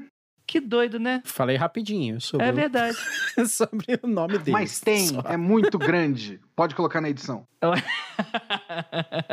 Mas os vermes são muito legais, não é, gente? São mesmo. Ah, sim, sim. 400 Eu metros vou de concordar verme, com o. Léo que tem um defeitaço esse livro, que é o seguinte.